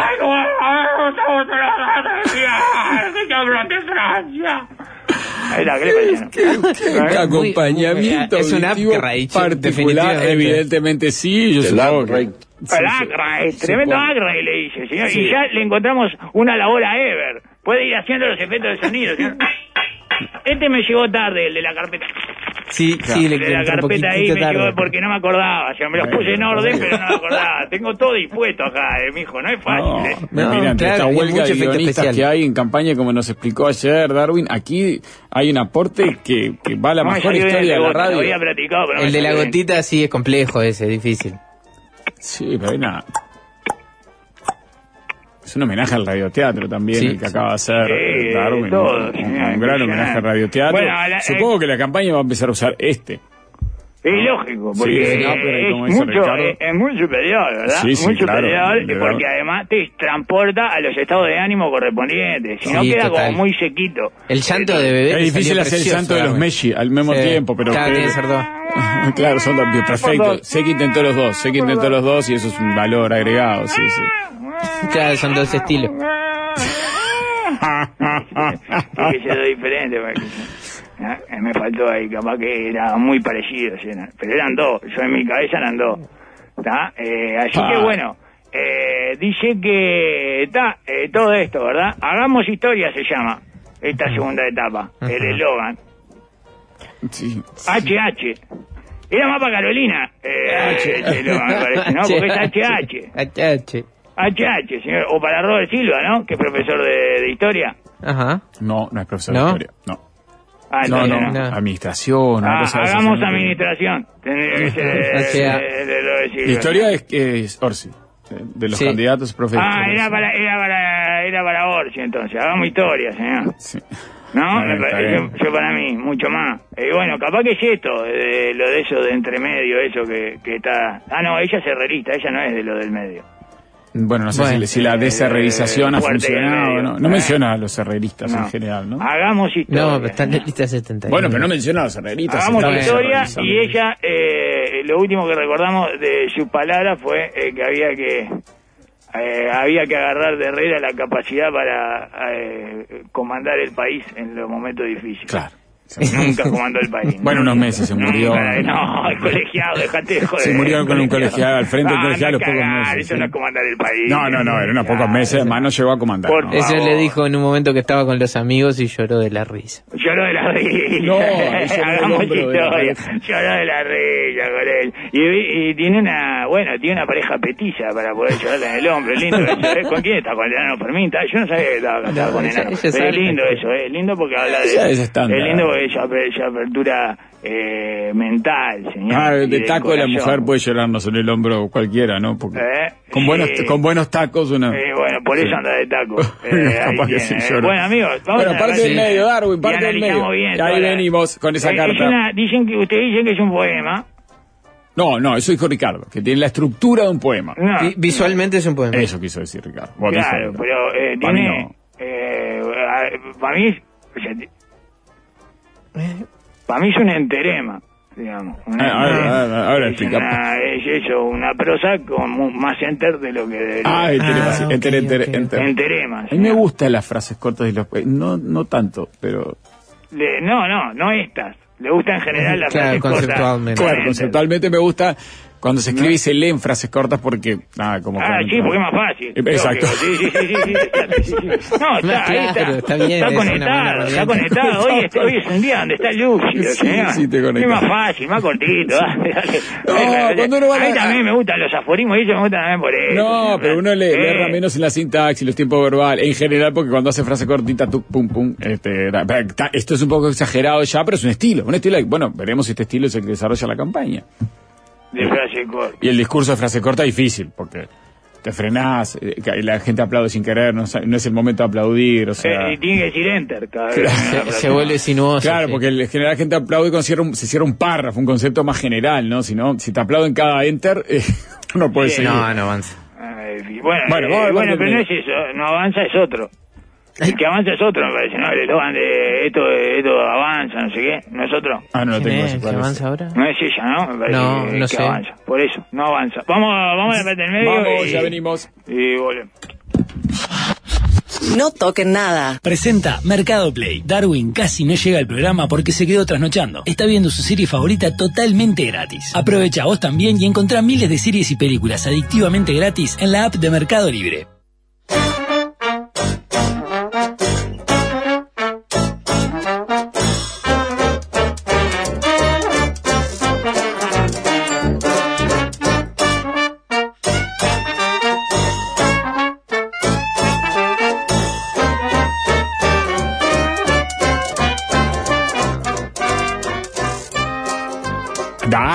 Continuamos, adelante con usted. Bueno, dice entonces la nota del diario, eh, ¿verdad? Que la crónica, que eh, siempre es mucho mejor que las cosas sueltas, ¿verdad? Eh, leer las crónicas, porque en las crónicas hay cosas muy lindas y por eso hay que destacar el trabajo de los colegas, ¿verdad? Eh, que Colegas, escriben estas cosas para que salgan en el papel, para que queden impresas en papel eh, pero nunca sucede, eh, porque no existe más el diario y eso, eh, que estaba parada frente a un atril y delante de una pantalla gigante eh, celeste con el logo de Sumar y presentó su nuevo eh, lema, que su nuevo lema es otro Martín Lema, tiene uno nuevo ella porque este que hay ahora está un poco gastado, ¿verdad? Hagamos historia y dice que es medio raro porque dice eh, al mismo tiempo dice que empieza esta segunda etapa en un camino que según marcan eh, las encuestas eh, no no será sencillo y que lo quiere basar eh, no tanto en su figura dice Bueno, raro.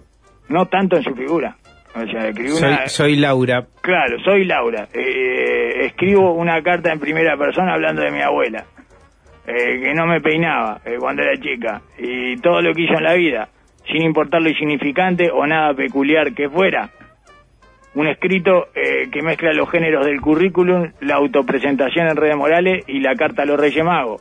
Y me dice que no está, eh, que no, quiero Los tanto en su géneros figura. también, ¿eh? Es un ¿Eh? análisis, está muy bien. Para el Ricardo era un poema, pero no había incurrido en estos... Este, Yo para mí es género, currículum, autopresentación en redes morales y carta a los Reyes Magos. Eh, todo eso junto, señor, porque tiene como unos deseos ahí, tiene eh, unas cosas como infantiles eh, y, y las entremezcla. Y ya lee esto. Y bueno, dice que está, que entonces eh, parece que no sería, eh, la segunda etapa no sería eh, una cuestión esto como eh, así muy centrada en su figura y arrancó de la manera opuesta, ¿verdad? Como hay que empezar eh, todas estas cosas, porque si uno quiere llegar, él, eh, quiere atravesar ese camino de algo que no esté centrado en su figura, lo mejor es partir de su figura. O sea, así como si uno quiere ir eh, de Montevideo a La Paloma, lo mejor es partir de Montevideo, ¿no? Ah, quiere ir a la paloma. Exacto, bueno, hacia ahí va, supuestamente, a La Paloma, vamos a ver. Eh, por ahora, eh, no, no llegó al puente de Yanatacio, digamos, ¿no? Está todavía completamente ensimismada. Y dice que aprovechó la huelga de guionista y que este, desde muy chica estuvo muy conectada con la escritura. De la misma manera que Fabio Serpa estuvo conectado con los extraterrestres. Unilateral, ¿verdad? La, la escritura nunca se reconectó con ella. Ajá. ¿no? No, claro, es como eh, los pastores están conectados con Dios y como Fabio Serpa está conectado con los extraterrestres. Es una, una relación, una conexión Unilateral. unilateral, correcto. Eh, o como eh, los eh, hermanos menores están conectados eh, con el jueguito que se está practicando en la pantalla, ¿verdad? Con el joystick desenchufado. Eh, bueno, por eso es unilateral, unilateral. Pero ¿Están conectados o no están conectados? El guacho está conectado. Está metido, sí, Lo que no está conectado es el joystick. Evidentemente, ¿está? Y bueno, y de esa misma forma. Y por esa razón entendió que la mejor manera de dirigirse a los uruguayos era traer una carta. Y la verdad es que acertó. Es muy linda la carta, porque remite, además, Ah, ¿quién directamente y en plenitud a esa conexión infantil con la escritura. La revive tal cual, sobre todo en su calidad. Parece escrita por una niña de nueve años. Está intacta su conexión con la escritura. En O sea, todos está como la dejó. Está, sí, claro, o sea, en, en- en el sentido eh, más, eh, Puro. Más, más- más puro y, e infantil, señor. Está intacta. Si saca de la carpeta los poemas que la madre guarda, quizás veamos una conexión este, directa, dice usted, o sea, o veamos una... lo mismo, este lo puede guardar ahí en la misma carpeta, señor. y no va a desentonar, se lo quiero decir. Bueno, eso quise... Eso es lindísimo, y eso es lindísimo, señor, porque quiere decir No, no que es lindo eso, eh, nadie- sigue llevando a esa niña adentro, y no solo eso, sino que esa niña le escribe las cartas eh, para la campaña electoral, mi hijo, es precioso, eh. No. es, es conmovedor. Es evidente que le faltó una Belenda Roldán en su vida artística que le dijera, vos no vas a ser escritora, ¿no? Una abuela venenosa le faltó. ¿no? La- o una tía abuela, le- lo que dicen las cosas Sí, incómodas. las hay, ¿eh? Sí, claro, lógico, ¿cómo no va a haber? Antes eran los padres. Después se fue eh, derivando para las abuelas y las tías abuelas. Por ejemplo, el padre de mi abuela le pagaba para que no cantara. Perfecto. Excelente, excelente. Le enseña, eran dos lecciones a la vez, ¿se da cuenta? Es, eh, importunar a los demás puede ser redituable y no puedes cantar. ¿Entiendes? Eh, do- do- dos lecciones en una sola moneda. Es, brutal, señor, es brutal. Es una maravilla de crianza. Y bueno, eh, es importante ese rol. Yo lo alquilo. Eh, yo puedo decirle cosas incómodas a los botijas para que carguen con esa cruz, pero eh, se anoticien de la realidad, ¿verdad? Que la realidad les, eh, les pegue un golpe eh, de, de ella misma, ¿no? Eh, lo puedo hacer por radio, incluso capaz que alguna vez creamos una, alguna sesión. Eh, como ultratón, pero más fuerte y al medio, ¿verdad? O sea, y bueno, entonces, eh, vamos a la transcripción de la carta, ¿verdad? Que a mí me, viene llena de enteres. Sí, sí, Eh, esa sí, esa sí, así es fue presentada. está. Hola, soy Laura Raffo. Hola, Laura, ya sabemos. Estamos leyendo una cosa de Laura Raffo. O sea, si llegamos hasta acá es porque ya sabemos que soy, soy Laura Raffo. Nací apurada un 22 de septiembre. Ah, ¿soy de Virgo? No nos importa. Eh, soy la hermana del medio, la que andaba despeinada y quería ser cantante. Bueno, como Gloria Trevi, ¿verdad? Ya lo habíamos dicho eh, cuando le agregamos los efectos eh, a esta carta leída por Laura Raffo, pero no llegaste. O sea, igual que Gloria Trevi, pero no llegaste y no terminaste en Cana también. Eso es una buena. eh, Una, una buena y una mala. Eh, una, tengo una noticia buena y una mala. A Gloria Trevi también le gustaba andar de pelo suelto y no peinarse, no sé qué, y llegó, llegó a cantante, pero terminó en cana. Así que, bueno, eh, mejor. Eh, casi todas las niñas querían ser cantante, ¿no? Lo raro son las que consiguieron serlo de adulta. No hay nada especial hasta acá.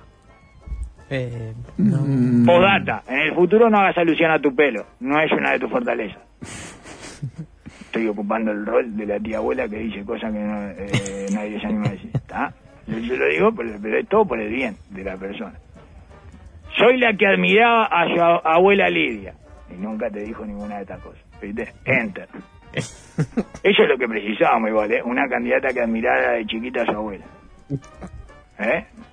No estábamos enterados de eso, ¿eh? Pero es como los lentes de Apple. Eh, no sabíamos que necesitábamos eso hasta que lo vimos. Esto es igual, señor. Enter. Y caceroleaba con ella contra la dictadura. Enter. Que cayó gracias a las murgas y no a las cacerolas. Fueron las murgas que gobernaron la dictadura, ¿eh? Aunque te duela. Por lo que ya sabemos, ¿eh? Y no querés reconocerlo porque todos ya sabemos, ¿eh? ¿Eh? Tu condición. Ya la sabemos tu condición. Tremenda contraria a las murgas. ¿Está? Eso. Estuvo en el eh, carnaval de Melo. La que, sí, bueno, bueno, pero no hay una murga. De Melo, Sí. ¿Sabe quiénes volvían la dictadura? Eh, los carros alegóricos del canal de Melo, no, las murgas. Las murgas. murgas. La que de chica iba a todo el partido y cantaba todos los jingles de memoria. ¿Es una denuncia contra sus padres? Y que la obligaron a, a eso, a aprenderse todos los jingles de memoria. ¿Eso va a ser un documental como el jugador de tenis argentino Pedro Roldán? ¿eh? que su padre lo obligó ayer a aprenderse todos los golpes del tenis. Como un, un trauma que le quedó a él. Claro, sí, parece. Mira. ¿No? Cantaba todos los jingles de memoria y si no me pegaban. Eso era, eh, cuando me equivocaba me pegaban. Eso, eso es lo que deja ahí. Ahí pone enter. Enter, la Sí, aprieta con fuerza. Si está mal para. Ahí me Sí, parece le cae una lágrima. Tic, le cae una lágrima, señor, eh, arriba de- del, del teclado. eh, apretar el enter. Es un punto en, corta de en contra de la transformación educativa que apunta a que se deje de lado los aprendizajes de memoria. Sí, eh, contra Robert Silva, Sí, evidentemente. Sí, no, y sigue, Es contenidista el comentario. Sí, claro. Sí, sí. y sigue, sigue, eh, sigue apostando a, a, bueno, a todas imágenes de una niña cualquiera, ¿no? Este, Bueno. O sea, quiero decir que no, no evocan nada eh, particular en ella. Bueno, capaz que es eso, una más. Lo único particular es que ella cree que esas cosas son particulares. Eso es lo único particular. Creo que todos los demás más o menos nos damos cuenta de que... Por eso tiene algo de como de posteo de Facebook también, ¿entiendes? Por eso ese es currículum, posteo de Facebook, eh, carta a Papá Noel. Escribí muchos poemas que mi madre aún guarda en una carpeta. Ahí está la clave. La extorsión de sus padres. Con esa carpeta cuenta todo, Laura, ¿eh? Es duro. Si se pone a entrenar tiro con arma larga y arma corta, Yo me entrego la ¿eh? carpeta. Yo me cuidaría, Sí. sí, sí, la carpeta. Un carpetazo, en Argentina le dicen carpetazo a eso, señor, que están haciendo. Soy la que a los 22 años daba clase en la Odelar con las manos sudadas por los nervios. No, no pasa nada, Laura. A nosotros nos está sudando el coxi en este momento de la incomodidad, de la vergüenza ajena que nos da esta carta. Así que tranquila. Tenía pinta de ser de la que le sudan las manos, ¿eh? ¿Sí? Pa, sí, no es sé, no. lindo confiar en el prejuicio. Sí, yo no la tengo tiene- la que le suban las manos mucho. No, no la tiene. pinta, no, la Ah, pinta de la que le sí, suban las ah, manos. sí, pinta que le suban las manos. Sí, sí, sí. Bueno, en los bailes era muy importante saber eso, señor. No sé, ahora no se baila más eh, con la mano. O sea, Ah, la mano, por el- Sí, el era feo, ahí. era Viste, feo, llevas tiene una razón. enjabonada, claro, ella es una enjabonada. Y qué raro ella que. Mirá qué linda que es y no se le arrima a nadie. pues fácil, ¿eh? Le suda la mano. Se lleva las manos. sí, Bueno, Post- eh, post pandemia, eh, me, me- Pero bueno, como a ella le sudaban la mano, ahora es eso, nos Sí, quieren sí. hacer sudar el coxi a todos. Y Bien. estamos todos con el coxi Sigamos, sudado, ¿eh? sigamos. Eh, Yo ya tengo un charco. eh, del- del A la altura del Sigamos, cosi. sigamos. Totalmente. Más de la carta de Laura. La que en el 98 se recibió con una tesis, enter. Sobre la brecha salarial Ay, entre hombres y mujeres. Ahí le enter. enter. Ahí le erró el enter. No, no, ¿cómo le erró el enter? Le puso ahí. eso- Exacto. No, no, no, entre es tesis sobre la brecha no va enter, ahí le Es erró. una, es una licencia poética, Sí, un enter señor. poético, señor. No, Eh, se envalentonó sobre Yo le hubiera metido un enter, eh, un enter más. Sí. Después de brecha salarial. La que en el 98 se recibió con la tesis. Enter. Sobre la brecha salarial. Enter. De género. Entre hombres. No, pues enter. y mujeres. Enter. No, no, Así, no. ¿entiendes? No, va una y, menos, y no. queda mujeres, queda mucho más poético y resalta mujeres junto al conjuntivo copulativo, que es lo que está anunciando Laura. Me los voy a copular a todos. Eso es lo que más o menos quiere transmitir. Esa es una Un buen uso del copulativo. Es un buen uso del copulativo, exacto. Y mujeres, que son las que venimos con el pito ¿entiendes? Así como revoleándola. A mí me gusta eso. Me parece mucho mejor. Pero yendo al contenido, me parece que lo que nos quiere acá transmitir, informar Laura, es que es una pionera. ¿Sobre qué fue la tesis de Cose? Le falta decir al poema. ¿Sobre un puente hecho por una mujer? Ah. ¿Sobre un sistema de aire para manejar la temperatura ideal en la sala de parto? No. ¿Eh? ¿Sobre un, un A caño A colector A? el, con barras. Digamos. Eh, qué, eh, un, una, un- sobre una caño a colectora o a ¿Eh? colectora. Eh, bueno, vean que estaba en la avanzada feminista, quién estaba en la avanzada feminista y quién se subía a la bicicleta doble en el medio de la ciclovía, cuando ya estaba todo pavimentado y blindado por palos y Ricardito. ¿Eh? Hay que saber quién defiende a la mujer de verdad y quién es un volardo más. ¿Está? Ok. Eh, eso, es- eso parece lo que quiere decir. Soy la de la tele. No. No, ya lo expresamos los efectos. No, no soy la Laura de la tele. La Laura de la tele es Martínez. La Laura de la tele es Martínez. Soy la Laura Soy de la Laura, tele. la de la tele. No, no, no, la tele. amarillo. No, esta no, no soy la Laura de la tele. No soy la Dice de la la de la tele. déjeme defender. No, me yo va a le poner había a hablar. mandado un video de que Ciudadano Ilustre a Cacho si fuera la Laura de la tele. Bueno. No, soy la Laura de la tele, de ninguna No, manera. es cierto señor. la Laura de la tele no. La de la tele en su momento podía ser. En momentos de mucha. Ni siquiera la Laura de- del informativo. Es No, Laura pero- Danner, la, de- la del informativo. señor. Sí. Ni siquiera la Laura de Canal 12, es Laura Sánchez. Después de Laura. Hay bien, como cuatro pero- Laura antes de ella. No dice la Laura de la tele, dice la de la tele ahí. Soy, la de la tele. Déjeme defenderla. Bueno, pero ¿cómo se llama? Laura, si tiene. La, Eh, Laura, la- ¿Cómo, y- empieza y la no, Laura Laura. no fue nunca, no. si yo no. le digo Laura y la de la tele, ¿qué me van a decir No, pero ustedes? aparte es la Rafo, no, no, no es la Laura. O sea, entonces ni siquiera, tiene razón, porque siempre fue Rafo. La hija de Rapo. Sí, es Rafo, es la Rafo además. ¿no? Soy la hija de Rapo. No, eso no dice No la carta en no ningún dice. momento. Ay, está bueno. Y es mucho más la hija de Rapo que la de la No, tele. claro, sí, claro que es Rafo. No sé si la hija de Rafo para todo Te el digo, y público. arriba de Laura Martínez, eh, ya a nivel internacional, está Laura que pasa el desgraciado. Ah, Genia del género ficción grotesca surrealista popular doméstica, señor. Ah, Peruana. Lo sí. descubrió, Peruano, che, ni hablar, no, ya cuando digo eso, peruano, es como decir eh, cine hollywoodense. lo descubrió Eh, público adolescente que me rodea y es adictivo para esas personas. ¿Cómo no? No hay ningún No hay ser nada. humano al que no le resulte aditivo eso, señor. No Ninguno. pueden parar. Cero, cero individuo No en el planeta parar. Tierra al que no le resulte eh, aditivo La esa maravilla. todo el tiempo, no puede parar, porque es Laura es, eh, Laura es, es lo máximo, señor, es lo máximo. Eh, inventó un género, inventó un género televisivo de ficción, señor. Es maravilloso, Laura, ¿está? Y, y esa es la número uno de la historia de la televisión mundial. Bueno, la está. número uno de la historia de la televisión nacional, Laura Martínez. Entonces no sola de la tele, no sola de la tele. Respeto. Ya le dije, hay como cinco Laura de que ella en la tele. Está. Sigamos. Pero qué maravilla ese género, ¿eh? Donde aparecían historias familiares sórdidas y sobreactuadas Ah. con una perfección que hipnotiza a multitudes hasta el día de hoy. Sin- No tiene, no tiene fronteras eh, y las fronteras no, eh, no tienen límite. Delete. Acá. Enter. Enter. Enter. La economista a la que le preguntaba por la calle a cuánto iba a estar el dólar. Como todos los economistas.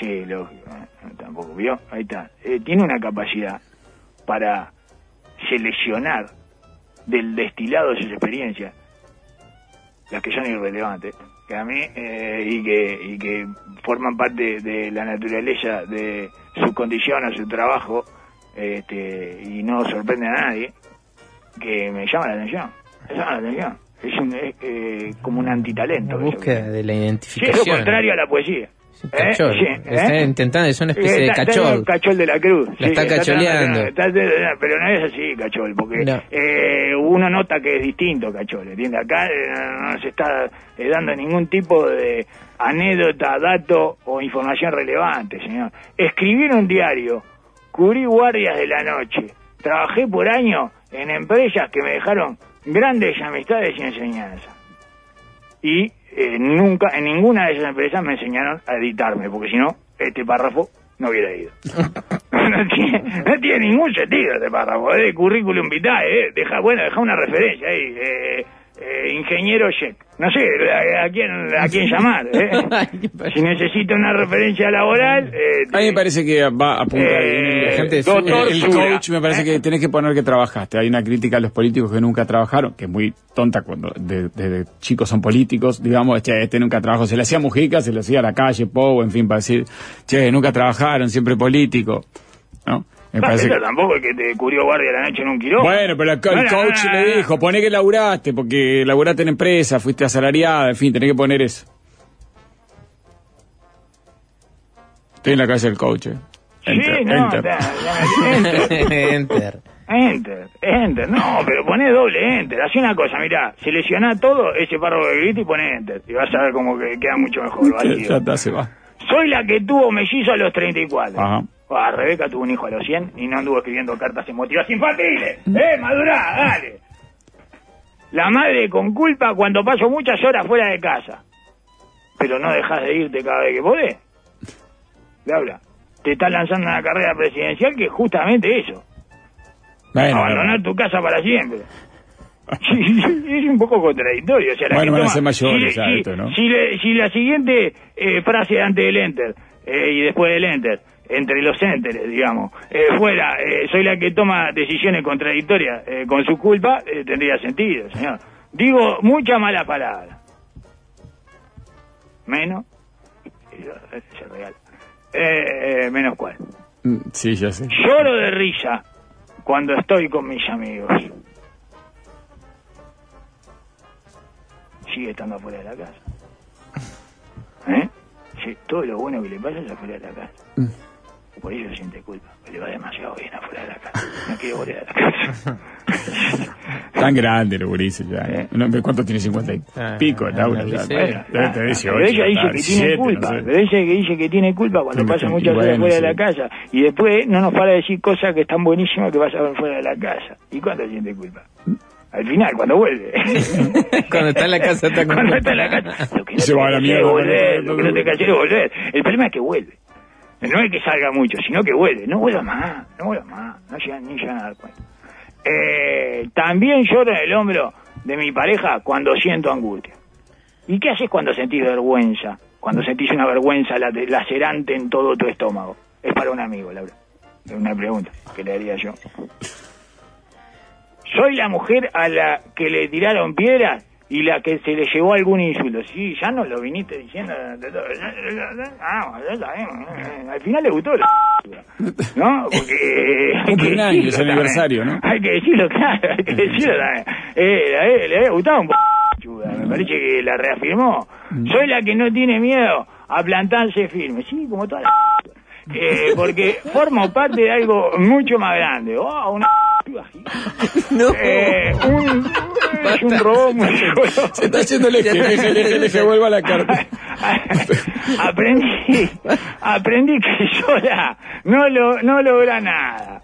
¿Eh? Eh, y acá estoy, con un montón de alcahuetes. Es lindo, es lindo esto que resalte eh, la labor del alcahuete también. A mí me gusta. Siempre voy a estar a favor de lo que resaltan la labor del Eh, Detrás de un gran líder. eh, hay un gran alcahuete, señor. Eh, uno puede, hay un montón de líderes eh, grandes que no tuvieron una mujer atrás, algunos porque eran líderes mujeres, otros porque eran eh, líderes solteros, otros porque eran líderes homosexuales. Eh, y sin embargo, alcahuete siempre hubo, ¿eh? Siempre. Siempre, siempre hubo atrás, siempre hubo un gran alcahuete atrás de No se todo. lo reconoce. Eh, nunca, jamás, jamás. Y es importantísimo, es lo que le dicen en el entorno. Es, es importantísimo que el alcahuete sea bueno, porque si el alcahuete es malo, lo lleva al líder por el mal camino, señor. Es que Mire, mejorando, eh, creo que fue un proyecto nuestro, mejorando los alcahuetes y Mejoramos los líderes. Sí, lógico. Si es un proyecto, eh, está el paper, preprin escrito para de ciencia política. Escuela de alcahuete y van a mejorar los líderes, señor. Eh, eso es fundamental. Dice que está bueno, aprendí que sola no logra nada. Punto, enter. que está bueno, ¿cómo que está? Eh, eh, qué raro, bueno. Eh, que está bueno, ne- porque es eh, dependiente del anterior, pero puso punto y enter. Sí. Que está bueno necesitar de los demás y pedirle su apoyo. Y, padre, un brillo para ir al campeón. Esa no me había entrado, van los efectos de sonido, ¿verdad? Porque es... eh, Es que necesitar a los demás y pedirles su apoyo. 100%. O sea, está bueno ser el, el marginal ese que está tirado ahí en el borde del estadio. Sí, padre, un brillito para ir al campeón, eh, un, un cobre para ir al campeón, eh, dale, amistad, vamos, una fuerza. Eh, está bueno eso. No parecía. Esto sí es sorprendente, ¿eh? Esta parte sí es sorprendente, ¿eh? Sí, está buenísimo necesitar de los demás y pedirle su apoyo. Por eso la mejor etapa de la vida es cuando uno se queda senil, ¿verdad? Todos lo saben. O cuando uno es bebé, que no se acuerda de nada. La, después. la dependencia, los momentos La de dependencia, es extrema. hermoso, señor, es, es lindísimo, es lo- a lo que todos tenemos que apuntar. Eh, durante años no me animé a entrar en política, pero sabía que ese momento iba a llegar. A mí me pasaba lo mismo con el cubilete. eh, que era el Apple Store del puto Rubén, digamos, ¿no? Eh, el cubilete. Y pasaba siempre por ahí, cuando iba a Tabaré. Y no me animaba atrás. Pero sabía que ese momento iba a llegar. Y un día fui. Y nada demasiado especial, la verdad. Salvo el puto Rubén, que era un gran hombre, este, eh, nada demasiado especial. Eh, lo mismo que Laura, ¿vio? Al final, eh, Laura, eh, nada especial. Eso se- así se llama la carta de Laura. Bueno, Nada quizás es especial. una, es una intención, ¿no? Nada especial, ¿eh? Usted es una más de ustedes. Pero du- durante años sabía que, que se iba a dedicar a la política, Laura nos está diciendo. Sí, pero no se animaba. Ella, eh, y bueno, la pregunta que queda es si se estaba mintiendo ella misma o no se estaba mintiendo todo lo demás, cuando ahí cuando aparecía el informativo. Es una pregunta. Es una pregunta, exacto. Y la otra pregunta es eso, si no quiere ir al cubilete. Este, que a mí me pasó eso con el cubilete, que no, no es una experiencia eh, eh, que la verdad que te cambia nada. Pero bueno, me pasó eso y, y me parece que esta carta está llena de experiencias que no te cambian nada y que son lo mismo. Ahora quiero liderar una transformación en Uruguay, donde cada persona saque lo mejor de sí misma. Como alguien, pero al revés. ¿No? Neila. Neilla. No, dos Messi sacó Laura. Eh, por eso cree que todos podemos sacar por partida doble lo mejor de nosotros mismos. Que igual se contradice con que está bueno necesitar de los demás y pedirles su apoyo. Eh, basta de los candidatos que quieren que cada persona saque lo mejor de sí.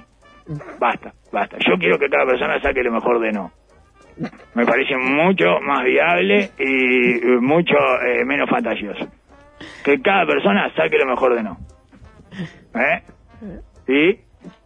Y bueno, un Uruguay de oportunidades, insertar aquí gol de Suárez. Eh, el efecto especial que usted intentó sí. ¡Gol, no! Porque es ahí cuando te tiene que emocionar, Ah. cuando te tienen que hacer creer que todo es posible.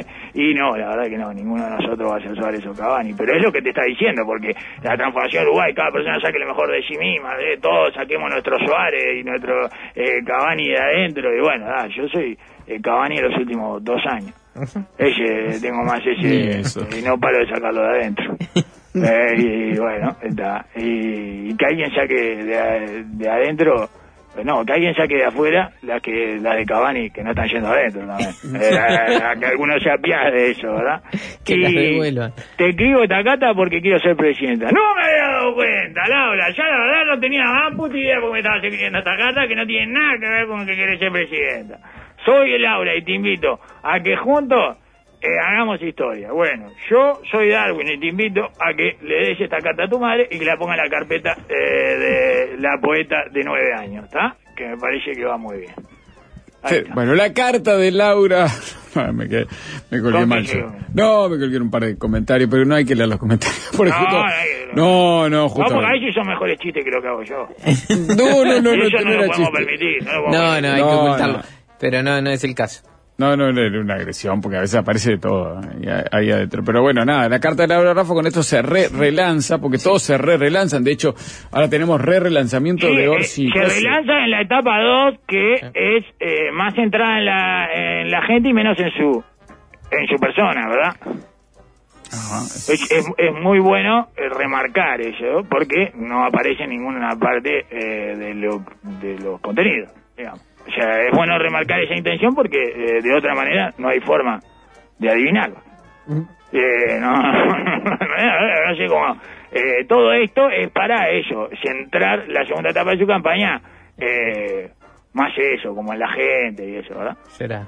Bueno, hablarle, le está hablando a la gente. Eso, de, no. eh, no, claro, y no no estar tan centrada en ella misma, no estar tan, tan metida en ella. Pero si toda la narración es de ella Eh, misma. bueno, pero podría ser de cualquiera, ¿vio? Podría ser de cualquiera y no Bueno, ese capaz que viene, viene la campaña por ese lado, que es una más de la, una ciudadana. Enter. con- Enter a usted, Darwin. Gracias. Lo esperamos Enter. mañana. Le ponemos, Laura, enter. le ponemos enter. Nos enter, vemos.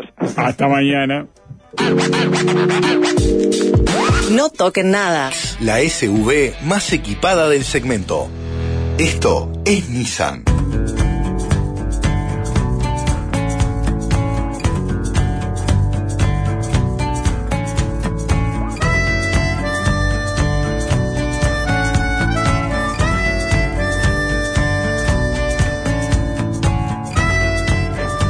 Nico Iglesias, que por ahí aparece, le iba a nombrar, y ahí aparece. Hay una columna sobre la Iglesia Católica, la diversidad, los homosexuales. Hay un nuevo texto de la Iglesia. Nos va a explicar Nico de qué se trata este texto de diciembre. Y hay una nueva realidad a partir de este nuevo texto que se dio ya en los hechos, en un casamiento, el de Jimmy Castilos y Carlitos Perciavale. Lo nombré hoy, lo tengo escrito, pues si no me olvido Castilos. Y Carlitos Perciavale. Es que no lo tengo, no sé por qué no lo tengo. no sé, Me pasó por abajo del radar su éxito en la vida, no, no tengo ni idea. Pero Carlitos Bueno. Perciavale sí lo tengo. Sí. Muy bien, y bueno, pero acá hubo una especie de bendición, lo- digo una especie de bendición, no, una bendición. Va a explicar Nico que no es que fuera un casamiento católico, pero No, no. una bendición de un sacerdote católico. ¿Sturla está a favor de este cambio de la iglesia? ¿O, está en- o se pare- resiste? Parece que no. Parece que se resiste, lo spoileé al final, ¿no?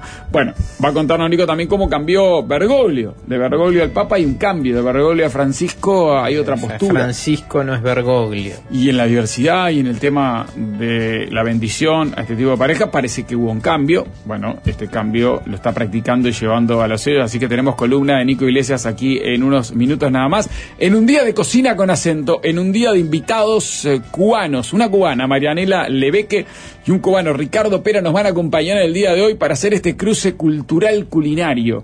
¿Algo de Cuba sabemos o no? ¿De comida? Ah, yo creo que sí. Cosa que no mencionó él los moros y cristianos, que para mí era la comida La cubana. base, ¿no? Bueno, Es arroz con- arroz con porotos, sí. Ah, Los blancos y los negros. Viene de España, imagino eso, moros y cristianos. Seguramente. ¿no? moros y cristianos viene la invasión Sí, sí, española. no, no, no es parte de la cultura originaria esa- esas palabras. no. Está muy gracioso porque es, eh, es negros y blancos, el moros y cristianos, está bien, el moro eh, tiene una, un Más tez- oscuro, una tez quizás, más sí, sí. oscura, está bien.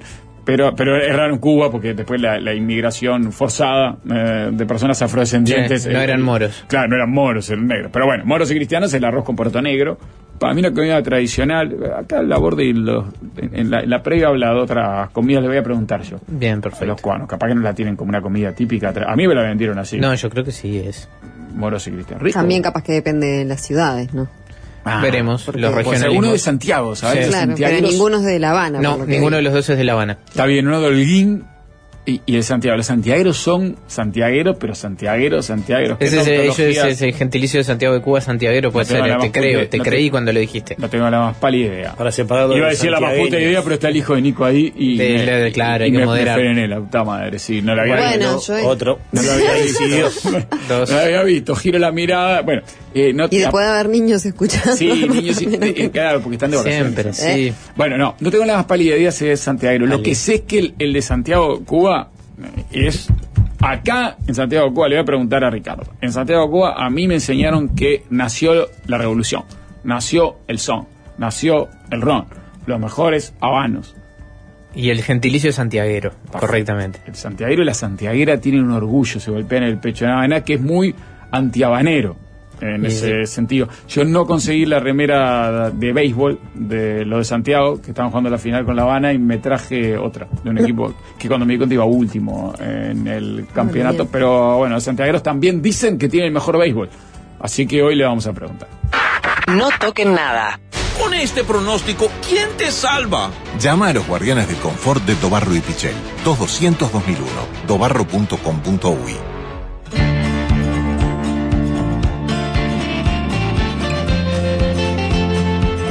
24 en Montevideo, 24 grados, viento suave del sureste a 6 kilómetros por hora, 83% de humedad, máxima de 27 para hoy, muy, muy similar para mañana, nuboso, con periodos de cubierto, sin la probabilidad de precipitaciones escasas que tenemos en el día de hoy, pero creo que no se van a dar, eh, solo un pronóstico las pone, la de y los otros pronósticos no marcan lluvia para hoy. Pero bueno, ahí está el de Inumet y se lo menciono. Para mañana un día muy similar, 18 de mínima, 28 de máxima. Les diría que para el jueves es casi calcado el día también, con esa baja probabilidad de precipitaciones, nuboso, algo de viento del sur y temperatura entre 18 y 27 grados. No toquen nada.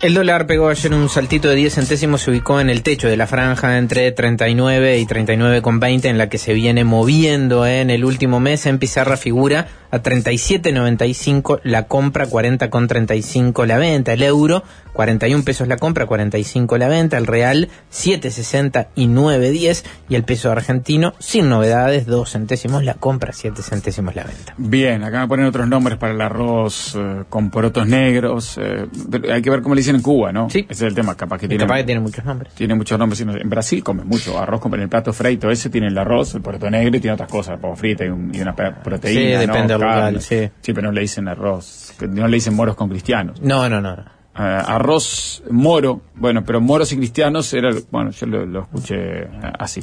Eh, si de béisbol se trata, Ciego de Ávila es para mí como Rampla Juniors y Topes de Collantes como la Villa del Cerro.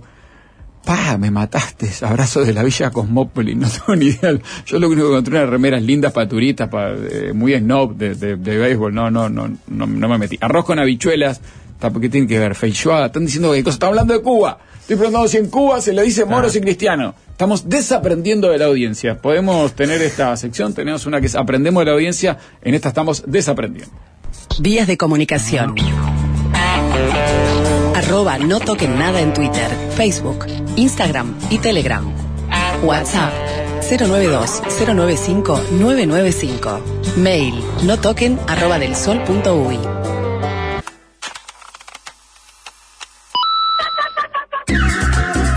Gracias Flavia, sí que aprendemos de la audiencia. Mira, en el punteo, en el armado de la producción que hace la borde de cocina con acento que siempre habla con los invitados, en este caso una cubana y un cubano que estarán en un ratito, después de la columna de la iglesia y de la diversidad, viene la borde.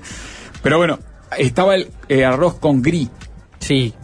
Con gris, creo que es. Sí, correcto, es un plato festivo, decía. Dice Flavia, viví unos años en Cuba. Ahí ya tiene, ¿eh? Para. Para que Sí, no fui 20 días a pasear y a preguntarle cuánto cobran los maestros y los doctores. No, yo viví 20 años, te dice Flavia, ¿no? Allí el arroz con frijoles negros lo conocí como moros y cristianos, pero también como con gris. Está, está escrito, lo que pasa de una forma que yo no lo no la pa, ¿no? Ricardo duda de Flavia. No, no, no. Si buscas moros y cristianos, Nadia lo hizo. Sí, la Una investigación que hizo Sí, recién Nadia. exhaustiva. Exhaustiva y te aparece la foto. por- Periodismo, sí, sí, sí, negro, sí, sí. La receta, el procedimiento de la receta lleva arroz y porotos. Y después aparece una cantidad de formas de decirle al arroz con poroto, pero yo estoy preguntando cómo le dicen en La Habana, ¿no? En Cuba. Si no, como Flavia me explicó recién, porque se le dice potaje al caldo con porotos negros. ¿Por qué tiene que ver con lo que estoy hablando? Yo, yo no hablé de caldo con porotos negros. Arroz blanco lo conocemos todo, porotos negros lo conocemos todo. Las dos cosas juntas, para mí en Cuba eran moros y cristianos. Flavia me dice, también se le dice con gría lo mismo. Ricardo duda de que sea con gris lo mismo, pero eso lo vamos a preguntar a los invitados. Saludo, Patricia, con lo del caldo, pero no tiene nada que ver este, lo que estamos diciendo. El con gris, dice, es frijoles colorados, muchachos, es otra cosa. Ahí No. va la bocha, me parece que ahí hay una diferencia entre Sí, uno y me otro. parece que Flavia tiene un mal recuerdo de su época en Bueno. Cuba. Y aparece los tostones de plátanos, es un tema la banana, el plátano, Sí. porque dicen los cubanos que se burlan de ellos acá por la cantidad de combinaciones que hacen con la banana. Y ellos de cuál se burlan, me acordé de Emiliano el otro día, de la banana con dulce de leche.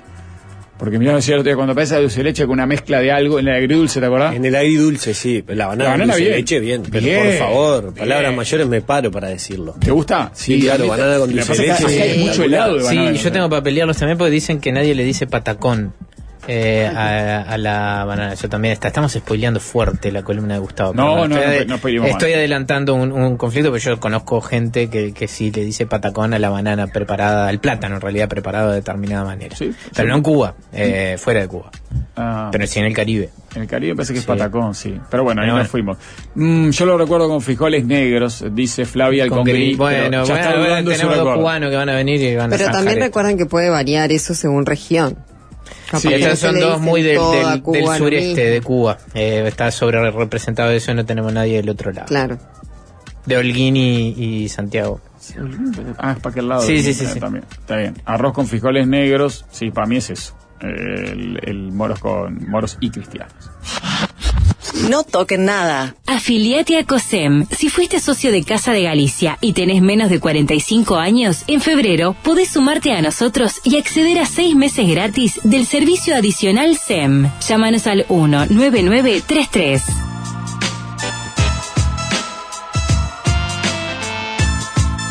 Y al final siempre aprendemos de la audiencia, si bien vamos a aprender de, de la invitada, del invitado cubano que tenemos eh, en un ratito. Eh, eh, van por ese lado todos. Arroz, moros y cristianos es con porotos negros y el congrí es con porotos colorados. Y es más, alguien nos dice, y vamos a buscarlo, María José, que hay un tema del dúo Karma, del dúo cubano que lo canta y lo habíamos Y lo escuchado explica, acá. sí, correcto. Con gris, es con porotos rojos, canta la receta el dúo Karma. Mira, capaz que Mati con su magia de productividad, hoy que se habló de productividad, cómo terminó la ronda de productividad de Seba Fleitas y nuestros invitados, ¿no? La doctora en Administración de Empresas y el economista. ¿Cómo terminó? Con eh, todos elogiando a Mati y su productividad. Sí, claro que sí. Es. El el único que puede demostrar productividad de todos nosotros acá eh, en este equipo. Ya lo estoy cagando porque no va a encontrar el tema. Mambo con gris se llamaría Sí. el tema. sí. ¿Es el tema que explica? Creo yo. Porque ese. Estoy tirando de ¿y cuándo- memoria. Mambo con gris. Sí, sí. ¿Y cuándo escuchamos ese tema? ¿Por qué No sé, escuchamos ese tema? en ¿Quién lo casa se ha escuchado. Sí, obvio. O lo trajo Mórtola o lo trajo. Alguien lo puede haber Alguien lo trajo ese tema. Nosotros no lo trajimos y eh, era un tema que estaba muy bueno. Bien, y ese tema explica claramente. Sí, sí, es explícito en, en diferenciar cuál es la receta de cada cosa. A ver. Y cristiano. Bueno, sí, Cristian. Y cristiano. Un exquisito plato cubano con frijoles y arroz. ¿Con los dos? Sí, familia vecina. La receta lleva ambos. Y aquí ya se cocina. Mm. El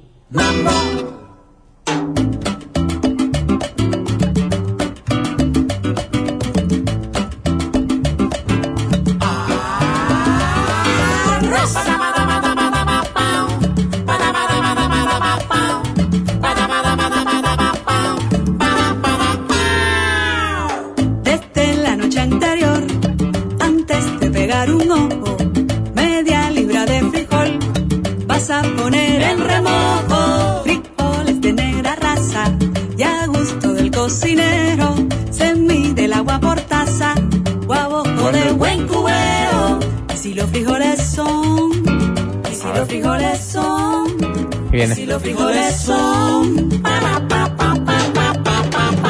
frijoles colorados, frijoles colorados, frijoles colorados.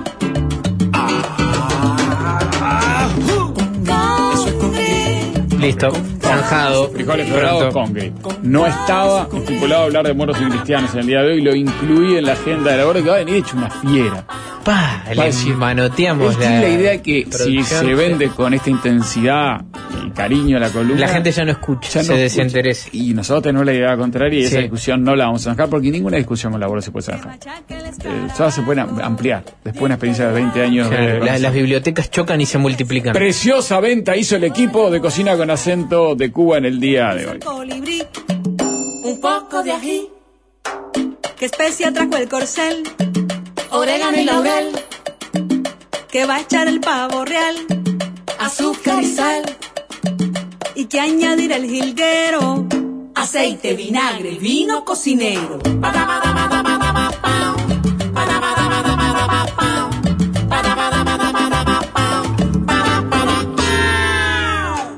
Ya saben, si es con frijoles negros, se llama moros y cristianos. Y si es con frijoles colorados, se llama con gris. ¡A cocinar! Que machaca el escarabajo. No toquen nada. Nico, hay una columna sobre la Iglesia Católica, los homosexuales, la diversidad. Hay un nuevo texto de la Iglesia sobre parejas irregulares. Esto es textual y ahora lo va a tratar de, de explicar Nico. Hay una especie de resistencia inicial de Sturla también, lo va a contar Nico. Y hay una bendición de una pareja que se casó hace poco del, del espectáculo, del setet, no sé cómo llamarlo, Jimmy Castillos y Carlitos Percival. Carlitos Percival es del espectáculo. Los- Sí, Jimmy Castillos también, También. una especie de periodista de Ah, espectáculo. ah, bueno, este cosa espectáculo, está bien. Eh, bueno, algunos cambios, ¿no? Simbólicos, cómo se puede tomar estos cambios de la Iglesia Católica y también del propio Papa, que cuando era Bergoglio opinaba de una manera y ahora cuando es Francisco opina de otra. Así que ahí vamos, Nico, ¿cómo andás? Buen día. Buen día, Joel, buen día, Sueco y toda la audiencia. Eh, sí, es interesante que este, este, estos cambios han sido como en, procesos y por más que uno quizás tiende a pensar que diversidad sexual, eh, fe son van por caminos este, bien separados, es interesante recorrer a nivel de los textos, ¿no? Porque esto no deja de ser una carta, un documento. Que tiene un título que raro. Que tiene un, tin- un, tito- un título que está del latín y cuando uno lo pasa al español no puede, se- puede sentir. Es un, es un texto que habla principalmente de la misericordia. Diría, si uno tuviera que decir cuál es la palabra que más aparece, la, la cuestión sí, de la misericordia y, y una actitud, como se dice a nivel religioso, pastoral, o sea, de, de acompañar Ok. este, desde ese De lugar. comprender, digamos. De comprender, de empatizar, diríamos. Ok, está Des- bien. desde, ese sería como creo el espíritu del, del texto. Ok. Pero bueno, en la Iglesia Católica ha habido muchos textos muy duros en relación al tema de la Ahora homosexualidad. no dijiste el título de este traducido es Este- Confianza Suplicante. Confianza suplicante es el título del, del texto este nuevo. En una traducción desde el latín. Desde el latín, sí. perfecto. Este, sí, todos en, en el Vaticano se escribe todo en latín. originalmente en latín. Y, y señala que, que pueden realizarse bendiciones a parejas irregulares. Irregulares, divorciados, porque claro, no tenemos que olvidar que para la Iglesia Católica el casamiento es un sacramento. Y después que uno se divorcia, o sea, cuando uno se divorcia civilmente, para la Iglesia Católica puede seguir estando casado hasta que eso no se disuelve mediante un trámite. Hay o un trámite que hacer para divorciarse frente al Estado Vaticano, frente a la Iglesia. Un día podríamos preguntar, pero sé, sé he escuchado que es un trámite que lleva mucho tiempo, hay que pagar un trámite caro. Ah, mira. Aparte Mira. que casa- divorciarse por lo civil es caro también, pero si uno se quiere... Hay un gasto adicional Hay un si gasto uno adicional si uno por iglesia. Así Bueno. que la Iglesia Católica es un sacramento. A diferencia de las en la Iglesia Protestante es una bendición. No existe el sacramento de la Iglesia, del casamiento como un sacramento. Bueno, pero vayamos a esos textos, es. resoluciones, eh, ideas sobre el- la, Claro. la diversidad desde la Iglesia Católica, por lo menos en los últimos 40, Entonces, 50 años. antes, antes de llegar a ahora, a diciembre del 23, uno tiene que recordar que ya en tiempos de Pablo VI, en 1975, la Iglesia Católica dio a conocer como el primer documento donde aborda explícitamente el tema de la homosexualidad. Con una postura, vamos a decir, un poco que se tomó como un poco flexible en cierto momento, ya que en el 86 con el papado de Juan Pablo II, que posiblemente recordaremos que fue un papa un poco más conservador en temas morales que, que Pablo VI y porque tenía a Joseph Ratzinger en la parte de la doctrina, o sea, en la parte de donde se Mm. definen estos temas, se, se reafirmó una postura eh, de, digamos, de oposición, de rechazo a la homosexualidad y a la práctica homosexual, como se usaban esos términos en la Iglesia Católica, y se afirmó que la sexualidad tenía que ver como fin último la procreación, y dejando de lado cualquier tipo de placer.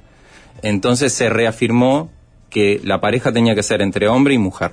Eso se reafirmó fuerte en el tiempo de Ratzinger.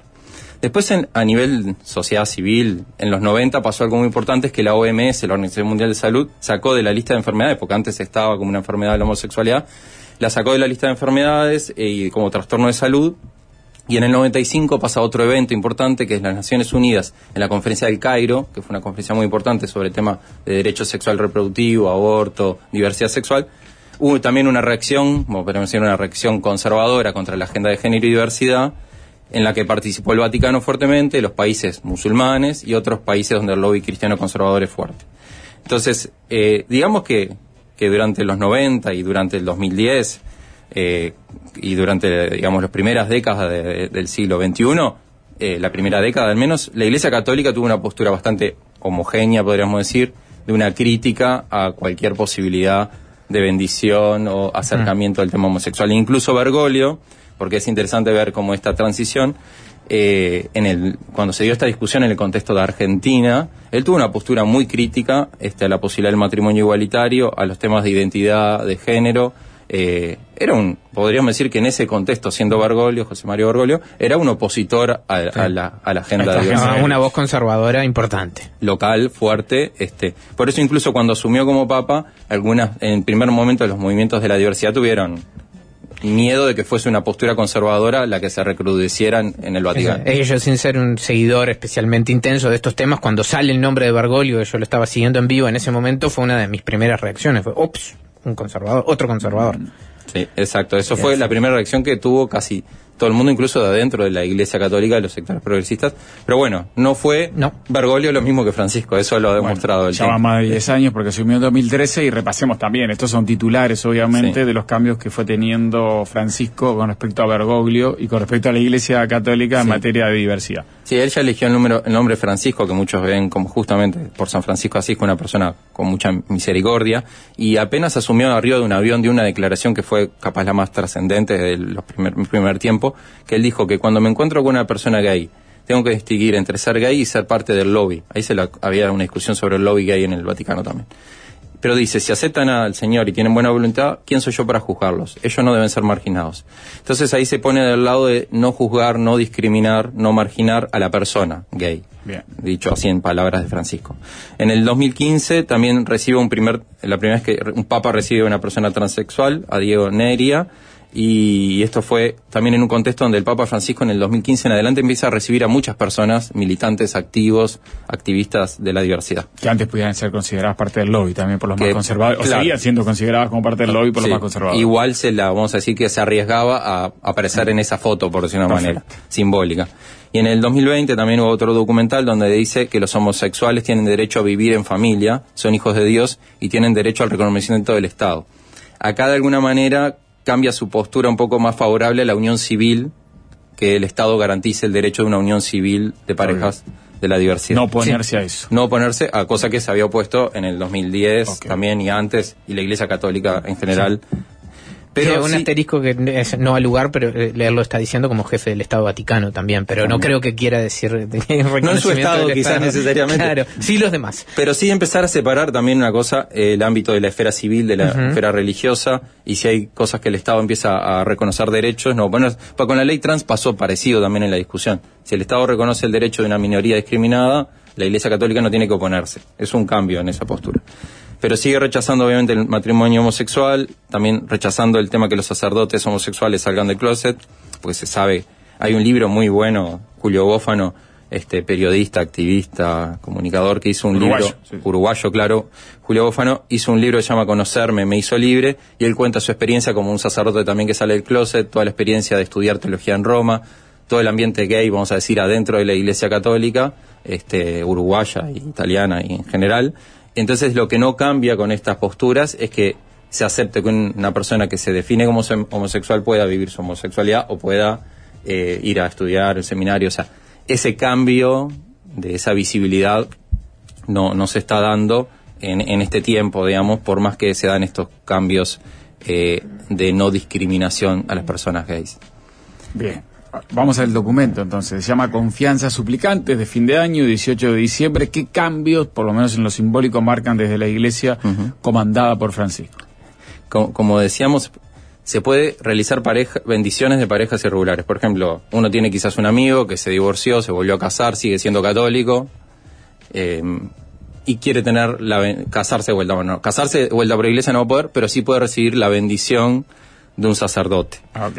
Parejas del mismo, del mismo sexo también pueden recibir la bendición de un sacerdote, una actitud misericordiosa, como decía, que es lo que el texto enfatiza en ese, en ese sentido. Pero el texto también aclara, y se aclara en todos los comunicados que, han habido posteriormente, que la perenne doctrina de la Iglesia Católica, digo perenne porque esta cuestión de la inamovilidad de la doctrina, solo se sigue considerando ilícitas las relaciones sexuales dentro del matrimonio entre, y entre un hombre y una mujer. O sea, que se pueda bendecir no quiere decir que sea un casamiento católico. No. Lícito para la iglesia católica es un casamiento entre un hombre y una mujer. Y se aclara también que no debe confundirse con el sacramento del matrimonio, esto que explicaba que es un valor importante que tiene para la iglesia el casamiento, y que no debe hacerse un rito similar. O sea, no podría hacerse ni adentro de una iglesia, ni con las vestimentas litúrgicas, ni con la forma. Que no se confunda. Que no se confunda. Bueno, y eso es justamente este, parte de lo difícil de que se confunde, porque yo creo que este es un cambio a nivel simbólico porque el, el Papa, digamos, abre esta puerta de la inclusión para las personas que siguen, que son católicas y, y quieren recibir la bendición, como el caso de Jimmy Castillo y Carlito Parciavales, justo fue el obispo de Maldonado, aparte que, que fue el que hizo la bendición, Milton Trócoli. Yo creo que para la, la subjetividad de una persona, ¿no? Que es creyente y es de la diversidad, esto es muy importante, ¿no? Yo, Eso lo destacaban, ¿no? eh, lo destacan bueno, lo Carlitos y Jimmy histórico. y uno cuando escucha y mira documentales o escucha personas, eh, las personas de la diversidad sexual pueden seguir siendo creyentes y se sienten a veces excluidos por una iglesia que no los ni los bendecía. Que Acá sería como no lo los mismo. dejan ir a la iglesia a casarse con los sacra- con el- como un sacramento, pero hay una bendición del obispo Maldonado que les dice yo los bendigo, ahora autorizado, para decirlo de alguna manera, por esta Por nueva este documento. disposición, este nuevo documento. de la Incluso en una aclaración que Trócoli ahora le dijo sobre, porque generó mucha repercusión esto a la interna de la Iglesia Católica Uruguaya, también hay sectores que no, no estaban de acuerdo, y dice, bueno, él aclara que el otro, que se hizo en un ámbito íntimo, relativo, había muchas fotos, pero, o sea, como que, claro, al ser una persona mediática, es difícil dejarlo reservado al ámbito. Pero aparte las personas estaban muy contentas, las que se casaron y, Y estaban- y con muchas ganas de, de De subrayarlo como el primero y esas cosas. Sí, probablemente de Uruguay haya sido de los primeros, no obviamente del mundo, porque esto, esto tiene unos precedentes en Alemania, en otros lugares donde ya ha habido muchas bendiciones de parejas. Incluso antes que el Papa lo permitiera, eh, la Conferencia de Obispos Católicos de Alemania, un sector importante, ya había avanzado bastante en este tema y venía presionando, vamos a decir, por este lado a que se, que se hiciera. ¿Qué Y pasó bueno, con Sturla, con Daniel Sturla? Claro, cuando se lo entrevista, esto fue en el contexto de la Navidad, ¿no? Eh, se lo entrevista por, por la Navidad básicamente y, y él dice que, que bueno, que lo agarró de sorpresa, que, que cree que crea confusión, esta confusión entre lo parecido entre un matrimonio y una bendición, eh, que, que porque hace referencia a Stulo también que hacía dos años había dicho que no se podía, es que se había dicho que no se podía en el 2021, ahora sí se, aclaró que sí se podía. Lo llamativo es que eh, a nivel de Latinoamérica fue uno de los pocos cardenales y no fue el único que se públicamente lo dijo, que, que se, op- que se opuso. Que no empezó, importante, eh, Sturla. Este- Hoy, hoy el día el cargo de Sturla, ¿cuál es? ¿Obispo de Montevideo? No, empezó a nivel de Uruguay. Claro, pero además No, no, en Uruguay decía Acá, por eso, claro, sí, sí, sí, sí, sí. Pero tuvo que, claro, a nivel, pero a nivel general no, no tanto, no se alinearon otros, muchos obispos ni cardenales eh, latinoamericanos, sí en África, donde el conservadurismo eh, cristiano en general es muy grande, toda la conferencia de obispos de África y de cardenales, que son, creo que eran 300 obispos, firmaron una carta diciendo que en África no iba a haber bendiciones, porque iba contra la cultura este, católica africana. Y es interesante notar porque África sí es el lugar del mundo donde el catolicismo crece. Este, decrece en Latinoamérica, decrece muchísimo en Europa y Estados Unidos más o menos, pero en África es el único lugar y Asia donde crece fuertemente el catolicismo y algunos dicen los que prevén que el próximo papa venga de África. Así que esto es visto así como en una geopo- geopolítica religiosa más grande, es interesante que, que todos los obispos y cardenales Uf. de África se la alinearon en contra de Francisco en este tema. Bien. Bueno, veremos acá. Por ahora hubo una bendición. Sturla se opone. No sabemos Pero- si, si Sturla bendeciría una pareja. No sabemos si Sturla bendeciría una pareja, pero, pero sí después, obviamente, con este documento queda claro que se puede y que los sacerdotes están autorizados a hacerlo, considerando todo esto que no tiene que equipararse a un matrimonio ni lo litúrgico, no puede hacerse junto con la unión civil, que eso en otros eh, casamientos sí se hace, que a veces va el juez de paz y después va el, el cura o el pastor, el rabino y hace la bendición en ese momento. O sea, no se podrían hacer esos evitar, es lo que dice el documento, que la gente se confunda. Yo creo que desde la subjetividad de la persona que recibe una bendición, al lo fin de mismo, cuentas es lo mismo. Es lo mismo, exactamente lo mismo. Bueno, eh, iglesias más inclusivas también, esto es un, un breve repaso, ¿no?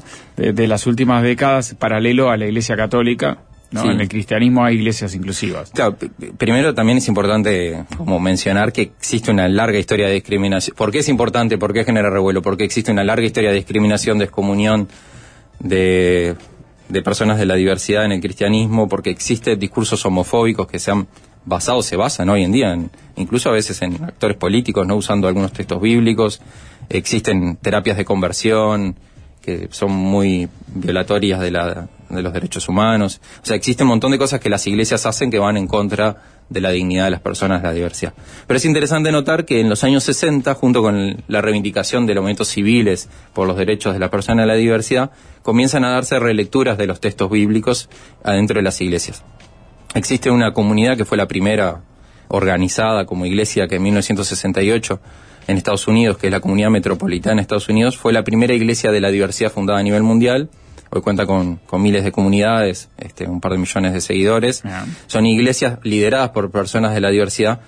Y hay una, una película muy hermosa, que es muy emocionante, que se llama Plegarias por Bobby, que cuenta un poco eh, la historia de una familia muy conservadora de Estados Unidos, eh, no le voy a spoilear, pero que tiene esta disyuntiva entre la fe cristiana y la diversidad sexual en su interior, y cuenta un poco la historia de esta iglesia. Eh, en los 80 se da como la gran discusión a nivel, vamos a decir, teológico entre género, diversidad en Europa y en Estados Unidos, principalmente en las grandes denominaciones protestantes, luteranos, eh, anglicanos, metodistas, etcétera, pero también en algunos sectores del catolicismo, incluso Perico Pérez Aguirre, cuando uno lee sus libros, se da cuenta que estaba en esta discusión acá el sacerdote Uruguay. uruguayo, Perico Pérez Aguirre, el del Serpaj, que participa también de estos espacios de era reflexión. él era de la pero era católico. Él claro. siempre hizo muchas cosas jugadas con las trabajadoras sexuales, con las personas de la diversidad, prevención del VIH. Él tenía como una gran sensibilidad con esto también.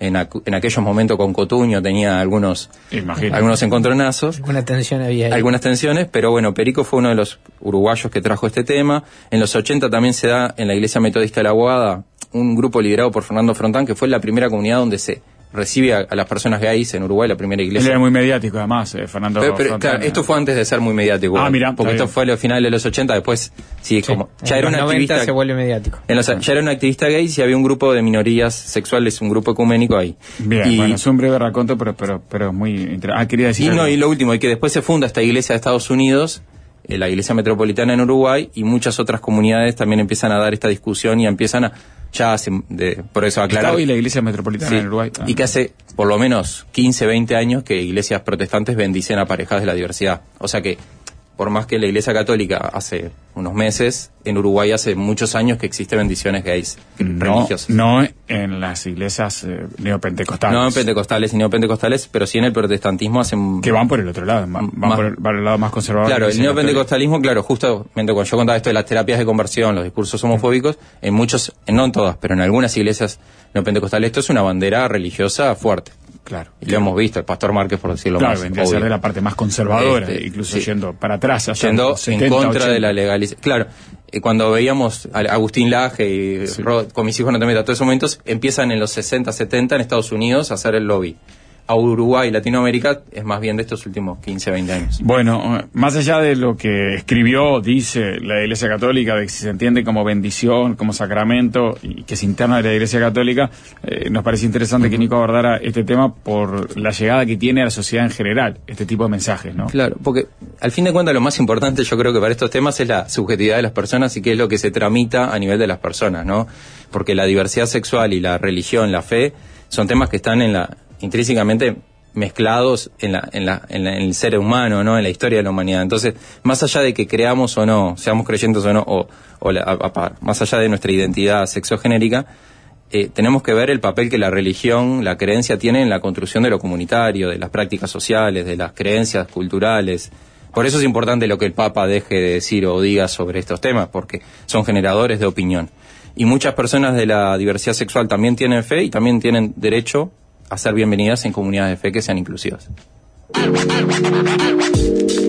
No toquen nada.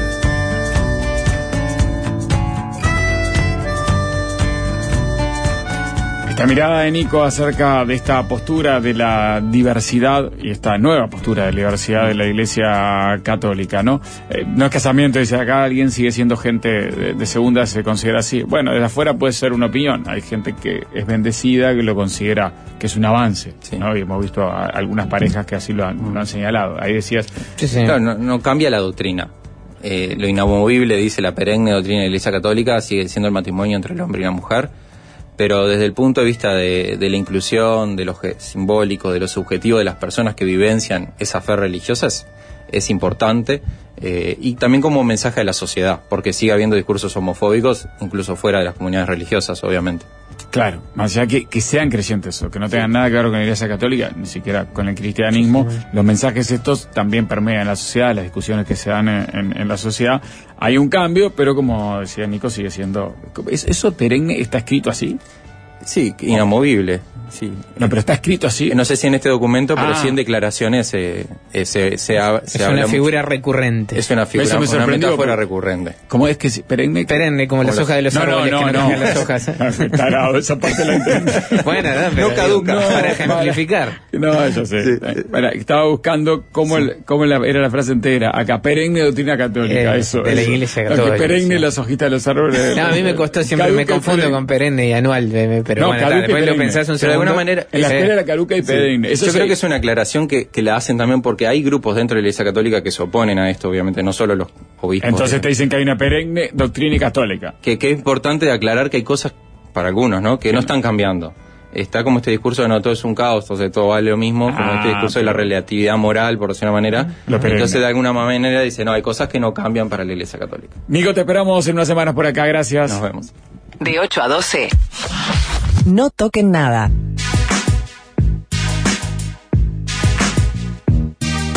Y ahí venimos con un espacio que disfrutamos mucho porque recibimos invitados del extranjero, inmigrantes del extranjero, en la columna número 15. ¿A quién le importa qué número de columna Ahora es? entendí, a nadie. entendí. Pero nos enseñan a no enumerar, creo que es eh, Darwin. Darwin nos dice siempre, no enumeres, sobre todo cuando hablaste, viste, cuando empezás. Uno, te digo. Te voy a decir cinco cosas. Te voy a decir cinco cosas. Cuando vas tres, ¿y cuánta voy? Tres, cuatro. Bueno, no enumeres las columnas, Gustavo, si te vas a perder en el medio. Porque tuve que ir para, nota, hoy de mañana tuve que ir para atrás de un Pero eso, eso es porque sos un neurótico. Aparte, pero pasa que había dos 14 y no puedo estar con dos 14. Yo no puedo estar Ah, con, es- no puedo estar con dos columnas. Que no tiene, es, es Yo no sé sumar. recontra- pero mira, desde Maruja de Galicia Sí, la primera. hasta hoy, que ahora contamos eh, que mira hasta México, eh, iban 14. Ajá. Que era Berenice, hoy es la, la quinta Bien. Berenice. Inglaterra, Francia, Italia, Pakistán, Burkina Faso, Rusia, Brasil, una región de Brasil, en realidad, Minas Gerais, sí. eh, en ese caso, eh, Paraguay, eh, Rumania, Chile, la India y Venezuela. Mira que bien. Así que hoy vamos a otro de cocina con acento. No toquen nada. Afiliate a COSEM. Si fuiste socio de Casa de Galicia, este mes podés sumarte a nosotros y acceder a seis órdenes gratis anuales en consultorio y laboratorio. Conoce más llamando al 19933. En Cocina con Acento, si lo conocen, desde el año pasado no tocan nada, la idea es que las personas migrantes vengan al programa y nos cuenten, bueno, por qué llegaron a nuestro país, pero también de sus costumbres culinarias. Ese es el foco, el cruce de culturas y costumbres culinarias y su adaptación ¿Qué al opinan de nosotros? Fundamental también Ah, preguntarles. casi siempre que tiene poco gusto la comida uruguaya. Veremos qué nos pasa hoy en la columna de hoy. Los invitados son de Cuba.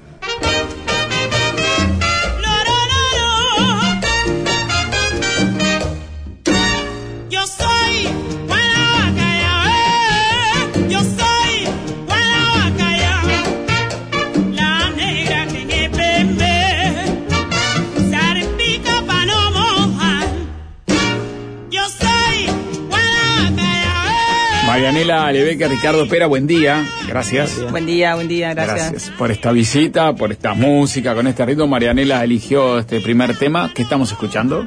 Eh, estamos escuchando Juana Bacallao, un tema de Juana Bacallao, una diva cubana recientemente fallecida hace un par de días. Eh, Mirá, sí. ah, sí, sí, es, es mi pequeño homenaje a, a, su, a toda su figura, toda su vida eh, y a su creación, ¿no? Es una mujer de noventa y pico de años que hasta el final eh, lo dio todo, digamos. Ajá. ¿De dónde era? ¿De qué zona de Cuba? No sé bien de dónde Ah, era bien, nacida, pero bueno. ¿Pero te gustaba de chica? ¿De Sí, escuchabas es decir, bueno, Bacallao es una figura eh, polémica, muy extrovertida, siempre como llevando y, y interactuando mucho con el público y trayendo su música y su forma de, de narrar y de andar en el escenario, que era una maravilla, ¿no? Bien, viniste hace unos 10 años. Más o menos, sí. a, Uruguay, sos de Holguín. Holguín, Holguín. que es, ¿cómo podemos ubicarlo cerca de Santiago? Más, Sí, en el oriente del país, sí. Sí, holguinera, eh, todo mi, mi crecimiento, después miré La Habana, pero, es decir, holguinera pura cepa. Bien, ¿por qué viniste hace 7 años, por lo menos, y titulares para saber qué te trajo al Uruguay y te quedaste después? Bueno, yo llegué hace, sí, hace casi 10 años, en junio cumplo 10 años, eh, y bueno, vine entre medio amor y también por, porque, ¿por qué no? Es decir, hoy, claro, yo también hacía como esto de la llegada a un país que no conocía, era como, ¿por qué no? Podría ser un lugar nuevo que conocer, y bueno, ahí caí en un invierno frío del Ah. 2014 en el Uruguay, dos días en cama y después lista. Ricardo, hace unos 7 años viniste. 7 años. Bien, sos de Santiago de Cuba. Sí. Hoy decía, yo temprano me corregís, pero a mí los santiagueros me enseñaron que ahí nació la revolución, el ron, el son. ¿Está Y sí. bien? ¿Todo de ahí? Casi todo, sí. de Santiago de Cuba. Bueno, viniste atraído por qué a Uruguay o por qué motivo llegaste a Uruguay hace siete años? Y en aquel momento era la única vía de escape que había. Eh, vinimos buscando libertad y ta, creo que la encontramos. Y Uruguay era el único país en, en el momento que estábamos buscando dónde emigrar. ¿Pensabas ir a otro lado después? Sí, Ah, no, no. Ah, o sea, que- la idea era salir de Cuba. Perfecto. Entonces, eh, Uruguay era el único país que te daba documentos, que te aceptaba como migrante, entonces está, decidimos venir. Era la opción. Bueno, y acá estás. Y sí. Siete años después. Gustavo, ¿alguna idea general de la cultura culinaria cubana para después meternos, eh, obviamente, con las personas invitadas, que son las que nos van a desasnar Sí, no, bueno, eh, una cosa que me, que me interesaba señalar era que los vínculos entre los puertos de Montevideo y La Habana son centenarios, ¿no? Eh, siempre hubo un tráfico muy intenso entre unos, eh, entre Montevideo y La Habana. Ya desde el siglo XVIII, con los barriles de carne salada que se embarcaban para alimentar a los esclavos que existían en Cuba, eh, pero también hay vínculos culturales muy intensos, incluso la, la habanera, la, la, la, la danza y la música es uno de los afluentes del tango, o sea que también este, tiene mucha, mucha influencia en, en, en la conformación cultural del último siglo, del último cuarto del siglo XIX, podríamos decir. Este, y después también, este, no sé, con los Lecuona Cuban Boys, que eran en los años 40, 50, eran como clásicos de Uruguay, que escribieron una canción famosa para, para, para Montevideo, el carnaval. Entonces, o sea, los vínculos entre, entre Cuba y Uruguay son muy muy intensos, ¿no? Eh, en cuanto a la, a la cocina, bueno, es, es un poco particular, tiene influencia de, de- de muchos de, España, eh, influencia de, de, mm, de las poblaciones originarias del Caribe, eh, también africana, ¿verdad? Eh, entonces, bueno, creo que una de las características, esto lo he hablado con los dos, eh, que tiene la cocina cubana, un poco a diferencia de algunas otras del de, del Caribe, es que no es una cocina particularmente picante, digamos, ¿no? Este, Se adaptaron bien a Uruguay entonces con eso. Ponele. No comen con picante, comen No, con, no. mucho, con mucho gusto, sí. Sí, sí, muy condimentado, pero... ¿Con qué condimentos se, se condimenta la comida en Cuba en particular? Eh, comino. Y- Ahí, eso en Uruguay eh, trae problemas el comino. Ojo, ¿eh? Ojo, hay gente que lo ha ido como, ¿no? Sí, Ha ido incorporando. Pasa que el comino va muy bien con los con los porotos, ¿no? Sí, Este, eso va Delicioso. entonces- claro, entonces eh, eh, pasa lo mismo en Venezuela, en los lugares donde comen muchos porotos, el comino está muy presente y nosotros no comemos tantos porotos. Bien. Igual el comino puede ir con todo, ¿eh? Sí, ¿con, qué, ¿Con qué lo usan el comino ustedes? con todo. Absolutamente con todo. Bueno, eh, arroz, sí. La base se puede decir. Sí, sí, arroz. ahí está, esa era otra discusión de los de los moros y cristianos. ¿Cómo, cómo le llaman en realidad? Ah, Ah, esto, con esto- gris. esto se va a poner picante. Sí. No, yo, yo- Acabamos de poner al aire una canción que dice lo contrario de lo que dicen nuestros invitados. No, la ¿eh? canción ahora la podemos escuchar. La canción dice moros y cristianos, porotos negros y blancos, con gris, porotos colorados y arroz. Revés. Esa, para, vos, para al revés. Pero ¿por qué en Cuba le dicen moros y cristianos a los porotos negros y blancos? ¿Por tradición? ¿Por- Eh, yo la- realmente no tengo la, la certeza, ¿no? La información exacta. Más o menos lo que he podido traer conmigo desde chico es que el moro y cristiano era más de España, tipo lo, lo ingresaron los españoles en Cuba, y era el, el poroto colorado, el poroto frutilla. Entonces, el congrí viene más por el nombre congrí, así sin, sin S, después se fue poniendo S, sin S.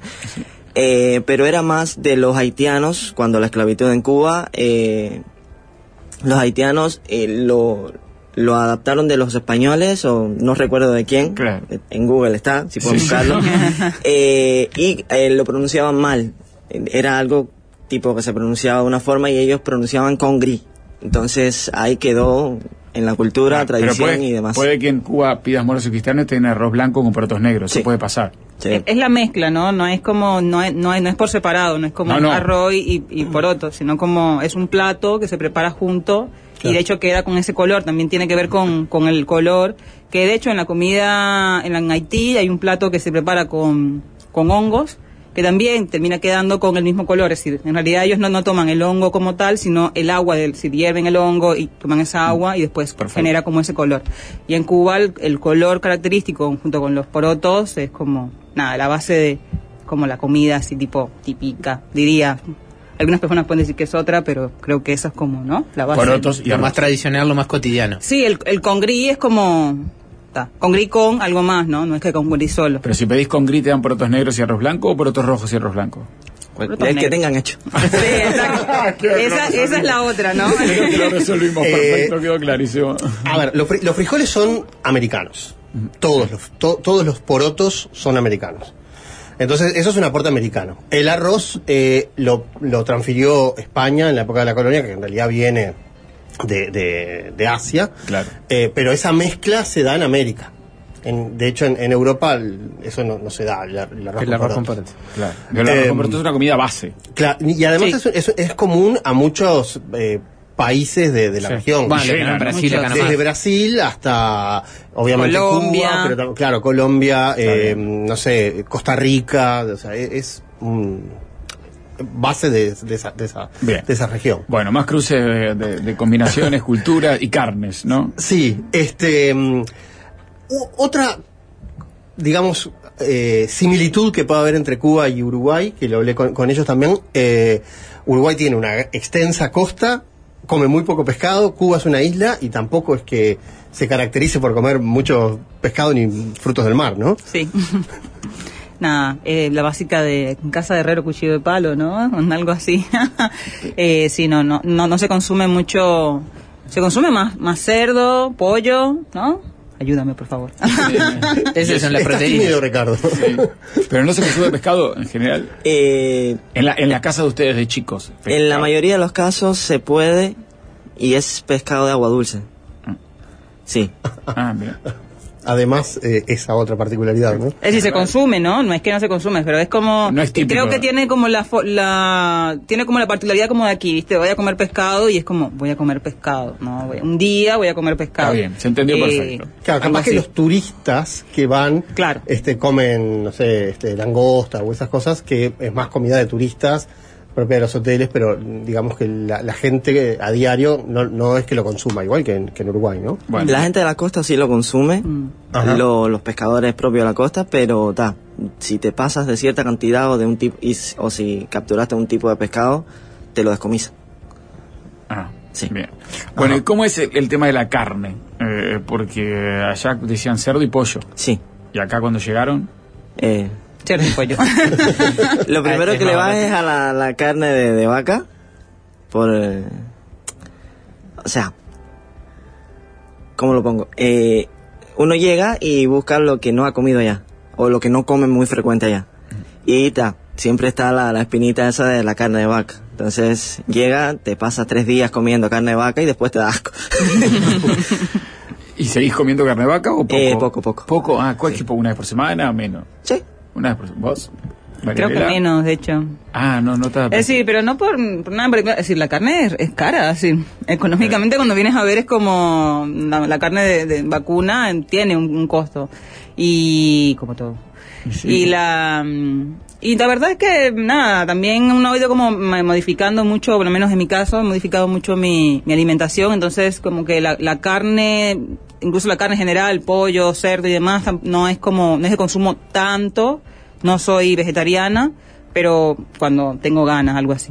Claro. Eh, ta- bueno, lo que le pasa a todos, también eh, me contaba Marianela que cuando vino eh, era demasiada carne, ¿no? Y que me decías, me llené la picada. Sí, me sigue pasando, 10 años después me sigue pasando. Claro. Llego a la picada y cuando llega el asado es como, pero seguimos, esto, esto continúa. Y otra cosa que me decía Ricardo, de las de las frutas, ¿qué, qué es lo que más extrañas de...? Un buen zapote. Qué rico. Ah, no, yo no entendí. ¿Qué dijo? Es el- la fruta se llama mamey, zapote, se conoce en, en diferentes localidades, diferentes nombres, pero Mamey zapote, o zapote. sí. o zapote sí. Eh, pero creo que es mamey. Creo. Parecido a, que perdón, que así no se lo parece googleo. como Entre un melón y un mango, ¿no? ¿No? no. Estoy viendo una foto No, acá, no. la tiré por eso. No, es, es el que es rojo, es como rojo, ¿no? El que, eh, el que se da mucho en Brasil, que a mí no Sí, eso, en Brasil se da mucho. O- ah, como un mamao. Mamao, ahí, Ahí está. Mm, parecido. Parecido. Sí, porque el mamao tiene semillitas chiquitas, esto tiene como una Una, semilla una grande. semilla grande, Es como un aguacate, pero pero dulce y Ahí va, delicioso. una palta dulce. ahí va. Y roja. Y rojo. Y roja. Y eso, eso extrañas. Demasiado. ¿Eso se come tipo fruta o, o Tipo fruta comida? o el- como mejor viene es el licuado. Ah, muy bien. Le estás dando ganas. Sí, sí, me gustó, me gustó. ¿Y, la, y la, la, la banana y el plátano cómo es el tema? Es, Acá eh, entendemos lo que es un plátano. Eh, acá no se entiende. Tengo que explicarle a mucha gente cuando van al restaurante que no. O sea, que no es banana, es plátano. Es plátano. ¿Y cuál es la diferencia? Para- Eh, la banana es dulce. Eh, obviamente el plátano también es dulce, pero cuando madura. El plátano es más grande, la banana es chica. El, el- la mayor parte del uso del plátano es eh, cocina. La mayor parte de la banana es dulce, es fruta, es eh, merienda. sí. ¿Y cómo se Eh, cocina el plátano y dónde? Porque aparte de la textura del plátano te permite cocinarla, ¿no? Claro, firme. resiste Eh, más de- que... Depende si es eh, verde o, o maduro también. Acá cuando no encontramos el plátano intentamos hacer la, la banana y no no tiene la misma no tiene el mismo cuerpo y no tiene el mismo ¿Hacerla en qué? ¿Dónde cocinas el plátano? El plátano se puede hacer en chips verde, o sea, verde se puede hacer como en chips o eh, Que no es patacones para ellos. Claro, es tostones y en algunas partes del país se conoce como chatinos, pero eh, tostón. Es lo mismo. Es patacón, pero no, no es patacón. con distinto- Está el patacón en Colombia, le dicen. Claro, Colombia. Venezuela, Costa Rica, Bolivia. Sí. Da, pero eh, Es un snack de los favoritos de, de- Sí. de esa zona, ¿no? O Sí, sea, sí, plátano frito. Pero también acompaña, es una guarnición. Una guarnición. Frito, aplastado frito, es verde en este caso. claro, viene siendo como las papas fritas del, del chivito. Así mismo.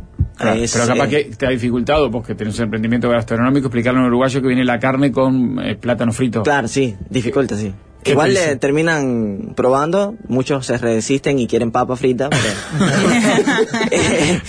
Eh, pero no, no, le gusta mucho, sí. Le gusta mucho. Incluso muchos nos piden la receta para hacérselo a los hijos en casa, Claro. porque sí, es sencillo, es, es lo mismo que una papa, se pela y se, se, se lasquea y se hace con aceite. Ma- maduro caliente. se puede hervir y hacer como, como un, Como un puré. puré y se puede también Ah. hacer como una, una- Igual, una- igual se puede hacer en chip más grande y se come frito.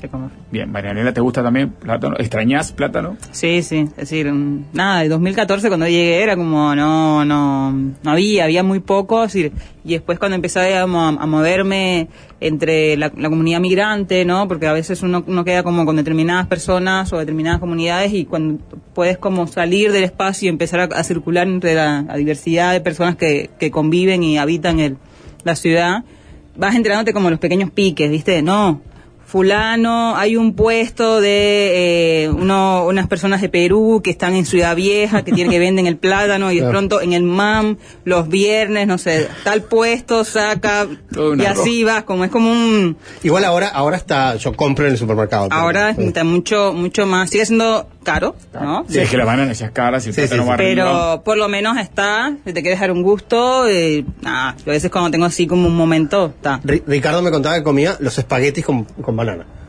Ah, Todo. ¿Cómo es eso? ¿Con Todo. plátano? Sí, es eh, la, la banana, no, no, No, la banana. Ah, la banana, en este caso. Estamos siendo precisos, ¿Cómo, por a ver, favor. ¿cómo es la receta? No, no hay receta. Es. eh, ¿Le cortás la banana arriba? no, no, no, no. Ah, no. Si la cortas, no es receta. Ah, ok. Es eh, la comida, Sí. cualquier comida, dulce, salada, líquida, en cualquier estado, y agarras la banana, la pelas, y vas comiendo y muerdes un trozo de banana. Ahí va. Es como el Espagueti y banana, espagueti y banana. ¿Es sí? Sí. Perfecto. Ricardo está con Ricardo Mañanela, invitados a Cocina con Acento hoy de Cuba. Ahí seguimos con ellos. No toquen nada.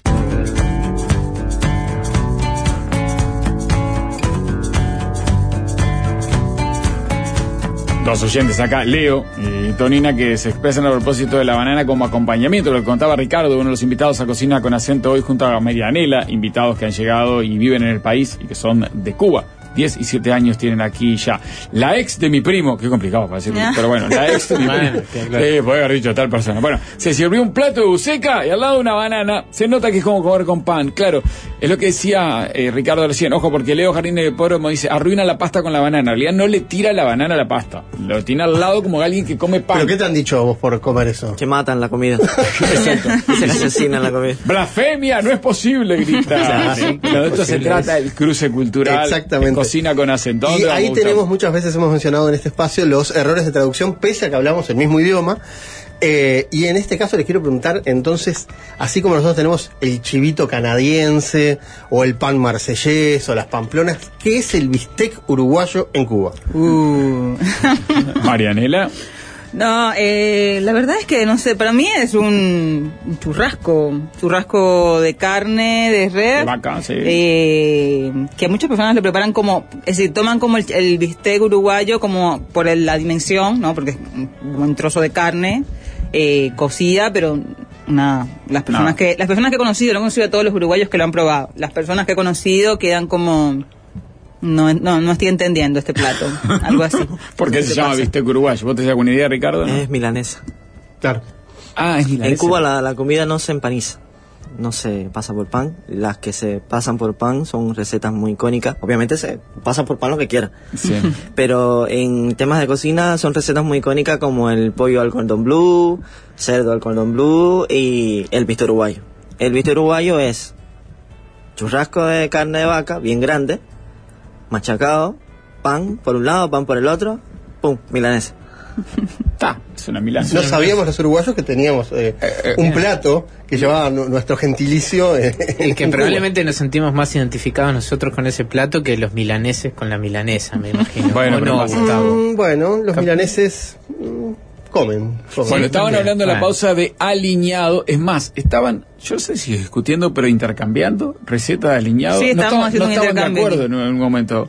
No, no, jamás. ¿Cómo que no de acuerdo? Ah, sí, estaban de acuerdo. No, creo que estamos hablando de que es un... Que es el eh, aliñado. Sí, esto de la diferencia, ¿no? La diferencia dependiendo de eh, la región. Cuba es una isla de 11 millones de habitantes y pico, eh, alargada. Entonces, eh, la diferencia en las, en las regiones, como todas las partes del mundo, eh, puede traer también unas diferencias en platos típicos de que se puede preparar en el oriente o en determinadas regiones del, del oriente, determinadas provincias porque nosotros somos dos, somos de- del oriente del país, eh, pero en Santiago no se consume y, el ariñado es, un pla- es, es algo cultural, una, una receta, pero en realidad es como un rito, un rito cultural que se hace en una región particular, que es donde yo soy, de Holguín y de Granma, y que tiene que ver con el nacimiento, es una bebida, eh, y está asociado al nacimiento de eh, niños, niñas en, en la familia, ¿no? Ajá, es decir, es un un, drinky shower. eh, sí, algo así, un drinky shower, algo así. Que es como Eh, un ponche, estaban ahí, mencionaban ustedes. Algo Digo, así. para, porque los uruguayos más o menos saben lo que es un ponche. Ahí va. Se prepara, se prepara con frutas, frutas eh, que después se, se cocen en almíbar.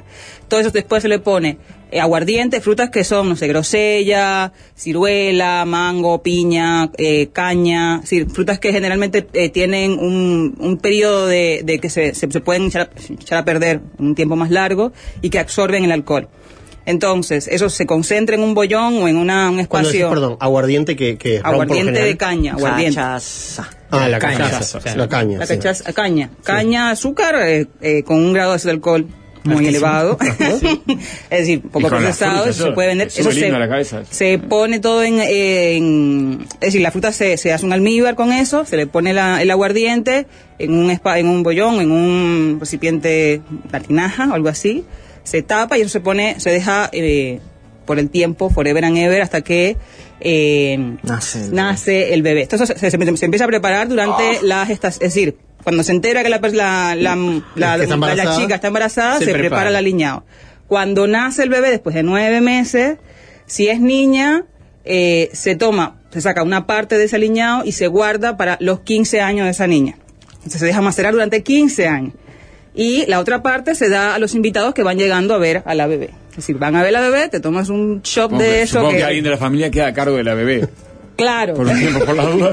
Es un shotcito chiquito. Me está preocupando que. Es un chopcito, Ah, un ¿verdad? porque la chopcito, gente después se emociona y quieren más. Entonces un haber sido poquito. técnico prevencionista. Pero viste, se, se- se emociona y quiere más. Alguien que Bueno, no hay. hay que Pero guardar. a los 15 años la, la, la niña toma eso. Sí, claro. Ah. Yo tomé, yo tomé mi, mi, mi aliñado. Sí, a los 15, se- el, po- el poquito que se, eh, la parte, digamos. eso, ¿no? no, no. no. No, ah, se concentra como. Nada, es un, se, se- lo que se pone se concentra. añeja. Se añeja, exacto. Aliñado. Por eso tiene esa cosa ¿Y como ¿Dónde de. lo guardaban en tu casa? En un espacio donde no tenga, donde tenga poca luz, Claro, donde todo. no, donde nadie lo vea, Tipo nadie lo esté. Sí, Claro, exacto. Un lugar así. eh, obviamente cuando se saca esa parte se, se le pone más alcohol, más fruta y se deja, se deja guardar durante 15 años. Y a los 15 años se abre, se da una parte y la otra parte, digamos, si la persona sigue, es decir, la idea es que sea como de generación en generación, ¿no? Generalmente con la fruta. La fruta se va, se rellena y sigue como, ahora, te comes un pedacito de esa fruta, Oh, de esa piña de 15 años y eh, Es una piña, justamente. es, la muerte. Bueno, muy bien, tremendo el alineado. Muy bien. Muy bien. Bueno, eh, también, bueno, ustedes tienen como, como todos los países de América, eh, hervidos, digamos, alguna variedad de hervidos que son platos muy típicos de la cocina doméstica y que al mismo tiempo son platos nacionales. En Uruguay es el puchero. ¿Ustedes le llaman ajiaco? Puede ser. O, ¿Cómo le llaman? No, no conozco el puchero. Ah, no conoces el puchero. Eh, ¿Qué es el ajiaco? Ah, claro, que es el puchero. Pero Claro, eh, es carne hervida con verduras. Verduras. En, en Uruguay lleva papas, zapallo, choclo. un- pero en el creo que el puchero de ustedes como la, la fruta, la, perdón, la verdura es más grande, como trozos grandes. Sí. Ajá. Y nosotros, el, no sé, en Santiago, pero en, en, en es como más, cor- más chiquito y como... ¿Y la ropa vieja cuál, cuál es la diferencia? La ropa vieja es una ropa que usaste mucho, la fuiste lavando. es carne de, de vaca. Y, perdón, porque es, acá decir carne y de vaca es redundante. ¿Verdad? Eh, es carne de vaca y como en hebras se prepara con vegetales, solamente vegetales de en hebras también. Y queda como un hilado de... Ah, no, no es, no es una forma de reciclar eh, un- otra, otra comida. No, no. Ok. Y no es la caldosa tampoco. No, no, la caldosa es como el pu... como ¿El puchero? Como el puchero, pero ta, es como los trozos de, de viandas, no vegetales.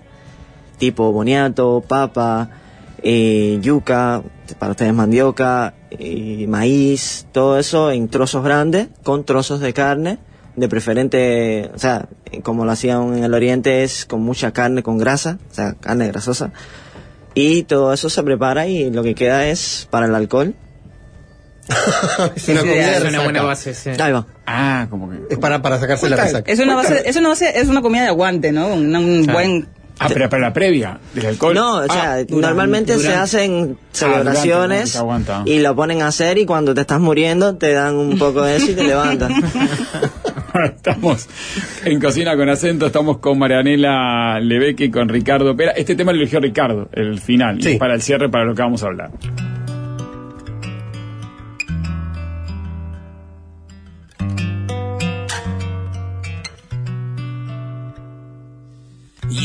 Mi canto de sirena, porque con tu voz se van mis penas.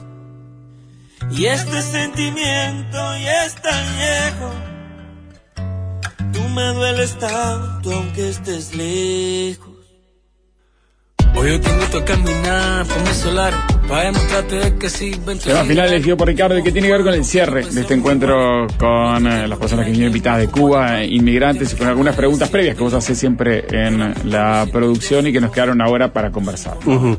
Bueno, eh, ¿por qué elegiste este tema, Ricardo? El, el tema es bien, bien cubano, es creo que después del siglo de- del despertar de Cuba viene siendo como el himno nacional moderno, ¿sabes? Eh, y ta, ha tenido mucha repercusión porque es como un himno de libertad para los cubanos y ta, no tengo mucha explicación que darle. porque Está bien, está bien, lo cubre toda la canción. Sí, no, porque nosotros preguntamos por lo general eh, cuál es el desayuno típico a, las, a los invitados que tenemos en el ciclo. Y en este caso, hubo otro caso también donde este hay países, digamos que, que, que, bueno, que sus habitantes tienen ciertas dificultades, entonces este, te dicen, bueno, desayuno en realidad no tenemos, si sobró algo de la noche anterior o si no, ¿no? Este, entonces, bueno, fue todo un tema, lo, lo hablé con Marianela, que también estaba muy cautelosa sobre esto, este, pero nada, o sea, em, muchas veces el desayuno es una ingesta complicada en Cuba, digamos, ¿no? O por lo menos recuerdo que tienen ustedes, personal. Ricardo, Marianela, cuando te preguntamos de desayuno, Marianela, ¿qué recordabas? Bien, yo lo que le, yo lo que decía era como, es decir, yo, yo vengo de una generación de los 90, si los 90, periodo especial, que yo era tremendo, ¿no? Si, si, yo, si me preguntas como cuál es un desayuno típico, depende mucho, está atravesado mucho también por una solvencia económica, es decir, bueno, eh, la economía atraviesa también es. Eh, puede, yo puedo tener recuerdos de un desayuno típico, es decir, de un cafecito con leche de mañana o un pancito con, con queso y guayaba, pero también puedo tener un desayuno típico de, eh, no sé, un vaso de agua azúcar, yo sé, cosas así. Si yo tuviese que decir, bueno, cuál es algo típico, típico que, que caracterizaría, digamos, a un cubano promedio, no quiero generalizar porque a veces no De- tendemos a estereoti- estereotipar a las personas.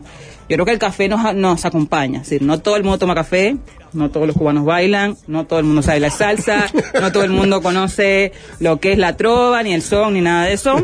Ni escucha Pero- Silvio Rodríguez, ¿no? Ni nadie- ni- no, no, eh, pero ni, ni todo el mundo le reggaetón, pero eh, creo que hay algo que nos caracteriza, nos caracteriza, que es como un cafecito, un chopcito, un cafecito Perfecto, pequeño claro, de mañana, como tac. Eh, Y el azúcar también, ¿no? Porque dijiste agua Azúcar. azúcar, capaz que para la gente de Uruguay es medio dulce, raro. eh, se consume mucho dulce, muchas cosas dulces en, en, en Cuba. O sea, es un país Eh, productor de azúcar, ¿no? Sí, hasta cierto tiempo. hasta cierto tiempo ahora lo, ahora lo- lo importamos. Pero eh, el, el café es, un- es como algo que nos caracteriza y a veces es como tiene esa cosa también cultural, ¿no? Ricardo, a propósito del recuerdo que te llevaba cuando te preguntaban, Gustavo, por el desayuno. A fuerte. Eh, Marianela creo que lo, lo resume, dependiendo de, de cómo haya sido tu infancia, es la tipo el desayuno que pudiste tener.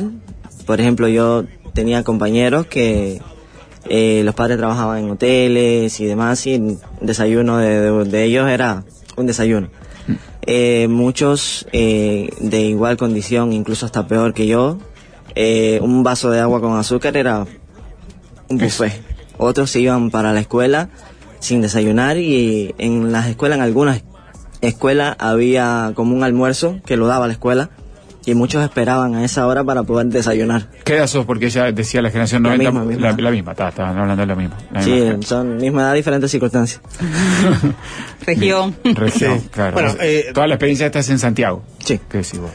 Tam- también, digo, yo he trabajado eh, eh, estos temas este, en zonas rurales del Uruguay también, Claro. pero también lo, lo- lo- lo- ayer estuve en, en barrios de Montevideo recorriendo. Sí, claro, sí, sí. Y esta situación también se da en nuestro país, o sea, no es una cosa excepcional tampoco. Este, digo, para tener en cuenta que hay veces que nuestro lugar en el mundo no es el lugar que tienen todos, ¿no? Sí, pero estaba bueno que nos contaran esta historia, porque cuando le preguntaste a Ricardo de Maranela, eh, se, había, se había trancado ahí la respuesta. Sí, sí, ¿Qué, sí. desayuno le hicimos típico o, qué desayuno nuestro, la generación de los 90? y Yo creo que es una gran pregunta para ustedes también, ¿no? Como esto de, de, pre- de de la, la pregunta de un desayuno típico, la- el para quién, es decir, para qué, está, Está bien, atravesado está bien, también está para bien. como Claro. Sí, claro, como el ciclo de, de cocina con acento y cruce de culturas culinarias es más o menos lo que se desayuna en ese país eh, típico. Como decías, el cafecito no puede faltar, pero falta. En algunas circunstancias eso se puede dar en cualquier región o país. Marianela, Ricardo, un placer tenerlo por acá, compartir con ustedes este cruce de cultura culinaria. Lo de pasta con banana a quedar bien marcado en la audiencia. Ay, el bistec uruguayo. Bueno, el bistec uruguayo. Otro uruguayo que triunfa en el exterior. Gracias, Ricardo. Gracias, Marianela. Gracias. Que celebramos si la gente anda deprisa, cambiando Che Guevara, llama al tipo la divisa. Todo ha cambiado, ya no es lo mismo. Entre tú y yo hay un abismo.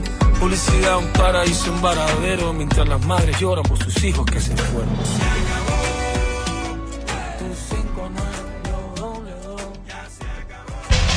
No toquen nada. Conducción. Joel Rosenberg. Ricardo Leiva.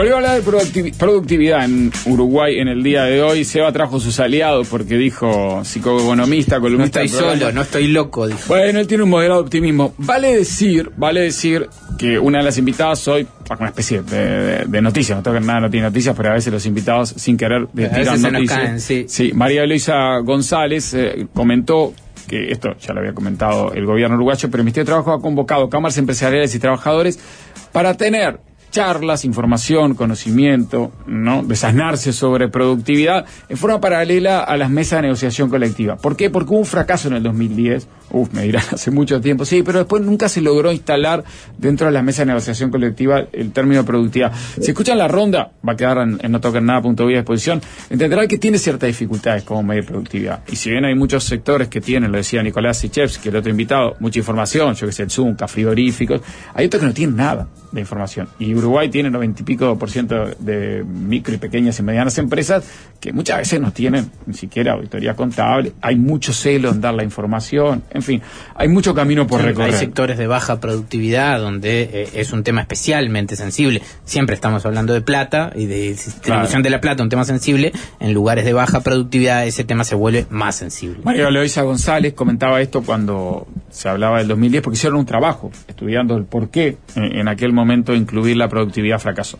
Para mí la principal traba tiene que ver con la heterogeneidad intersectorial, digamos, dentro de la negociación colectiva, por cómo está nuestra negociación colectiva a través de los consejos de salario instaurada, ¿no? Que es muy beneficiosa en, un montón de, de cuestiones, pero que cuando uno se pone a hablar de la productividad, que es un tema que se debería medir mucho más a nivel micro, las experiencias pasadas muestran por qué fracasa. Y en el 2010 la productividad se integra o se incluye en una pauta de, de negociación colectiva, como una ronda de consejos que se convoca y el MEF propone dos indicadores, uno macro y uno sectorial, que son indicadores de productividad agregado. Eh, a mucha gente no le convence, porque en definitiva no terminan de reflejar algo particular, sino era PBI sobre empleo y ventas sobre empleo, los dos ponderados en un 50%. Pero vos imaginate que después de una historia de negociación colectiva muy arraigada en Uruguay, más o menos que de un día para el otro, la gente se sienta a negociar con un guion para que no estaban preparados. Y los representantes de los trabajadores y de los empresarios, y que están con una tradición de negociación de 5, 8, bueno, nos quedamos en, en 6,5 y cerramos, empiezan a tener una posibilidad de ajustar eh, cómo va a variar el salario en un periodo de tiempo por lo que dure el convenio colectivo, para todo el mundo por igual,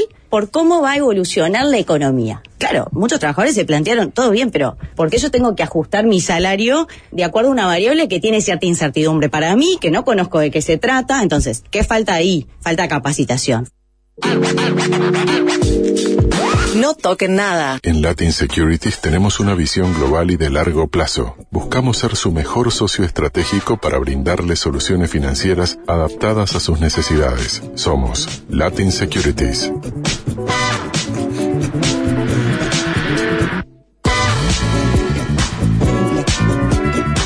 Pasó Nico Iglesias por acá, el oyente que vio determinismo nomenclatro en el tema que habló es nuevo, o no escuchó a Nico, Oh. que está hace muchos años. Caramba, es cierto. Y justo habló de Iglesia Católica, ¿no?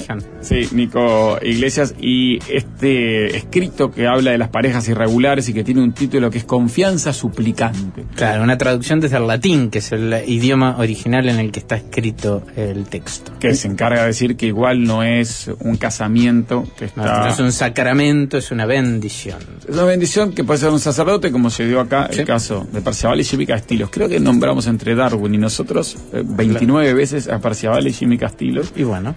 bueno, La parece pareja la, col- la columna de Nico tenía que ver, porque el sacerdote de Trócoli los bendice, ellos lo toman como una bendición católica, y está bien porque así es, pero hay una discusión interna, que incluso se da en, en Latinoamérica, parece que Stula fue el más conservador. Eso dijo Nico, por lo menos que no hubo muchas reacciones de este lado. Sí, África y Asia, por ejemplo, y por ejemplo todo África de punta contra el Papa y esta postura. Sí, y el, pro- el- tiró el próximo Papa, tiró Que el próximo Papa podía ser africano. Eh, no estaríamos lejos del próximo Papa, según la biología, en principio, ¿no? Yo pensé que... Digo, sin, ningún tipo de animosidad ni nada. eh, pero la estadística dice que no, va a pasar mucho lejos, tiempo. eh, se viene un próximo Papa en algún momento dentro de los próximos años. Sí, le recomiendo escuchar la... la- Dentro de los próximos cortos años. Que, Cortos. A ver, que está bien, no quería poner un lustro, una década. ¿Por qué me presionas, Gustavo? Dentro del próximo lustro probablemente tengamos un próximo. Bueno, decía ¿Estás Nico, hay grandes chances que sea de África, y si viene de África, por este vaivén, este péndulo de lo más conservador, sería, en principio, por lo que se está viendo de África en la reacción acá, en materia de diversidad y de derechos, otro vuelco a un péndulo conservador. Sería, todo eso- Sería. esto es un condicional, pero, pero hoy, eh, hoy no es un sería, hoy es. En África se opusieron tajantemente a esta nueva disposición de las parejas irregulares que incluye y pone en el mismo lugar, digamos, al que se divorcia y vuelve a casar, que, que no va a tener el sacramento tampoco, No. pero puede tener una bendición, y a las parejas eh, homosexuales eh, eh, que no eh, este, van a casarse en una iglesia. Es increíble eso de la no confusión, no le vayan a poner... Ah, no me mezclen, no, no, le mezclen den, liturgia no le porque... den, eh, liturgia de, de casamiento. porque No, es sacramento. exactamente- claro, sí, el casamiento es un sacramento. Eh, es una, es una Es de bendición. sacramentos. Claro. Entonces, bueno, pero es raro, porque claro, las parejas que son bendecidas lo van a tomar como lo mismo, que es lo que decía Nico. Ah, Eh, la subjetividad de la gente es lo Dijo importante. algo más lindo, algo del Sí, trámite. sí, dijo muy bien al final. Escúchenla. Ah, escúchenla algo del trámite personal. De, ah, pa, me olvidé. La bueno. tramitación en las personas, creo que fue una de las expresiones Ah, que que utilizó. parecido, parecido, pero está muy buena la columna de Nico, escúchenla. Y creo que el final es lo más interesante, la reflexión de Nico a propósito de que eh, en realidad esto para creyentes sí está bien, pero los mensajes que bajan, y esto es histórico, eh, y se vio mucho en los siglos pasados, pero también en este siglo XXI, esos mensajes que bajan permean en la sociedad, ¿no? Y esos discursos son los que después se discuten. eh, también más allá que seas creyente, no creyente, o que sigas a una iglesia cristiana que es más permisiva o, o atiende más los derechos de la diversidad. No así los neopentecostales, para cerrar igual que los africanos, ¿no? claro, que ven la mayoría de los neopentecostales, sí. que son los más fuertes de Latinoamérica, de más crecimiento hoy en día, tienen una- Algunas, es una diversidad de iglesias y hay algunas, decía Nico, pero hay ejemplos muy estridentes. Por ejemplo. Sí, que trabajan con esto de los tratamientos de eh, reconversión eh, de homosexuales, algo bastante fuerte. La columna no toca nada punto hoy en un ratito. Vías de comunicación. Arroba no toquen nada en Twitter, Facebook, Instagram y Telegram. WhatsApp 092-095-995. Mail no arroba del sol punto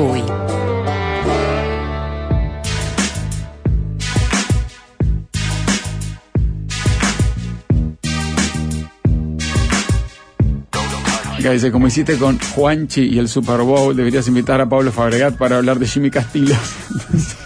Bueno, eh, está- la analogía está perfecta. No tengo una Taylor Swift que me lleve a eso de por ¿A Jimmy. Castillo? Eh, No. No, no, no. bueno, no pero lo está la iglesia católica. Mañana sí vamos a invitar a un par de colaboradores históricos de este programa y una invitada científica especial para hablar de papers. ¿Qué diablos son los papers? ¿Cuál es el lenguaje científico que deberíamos entender para tratar que ellos nos bajen a tierra estos puntos? ¿no? Tres invitados para hablar de publicar, de revisar, de cómo es el acceso al conocimiento científico, cómo se genera o se comparte.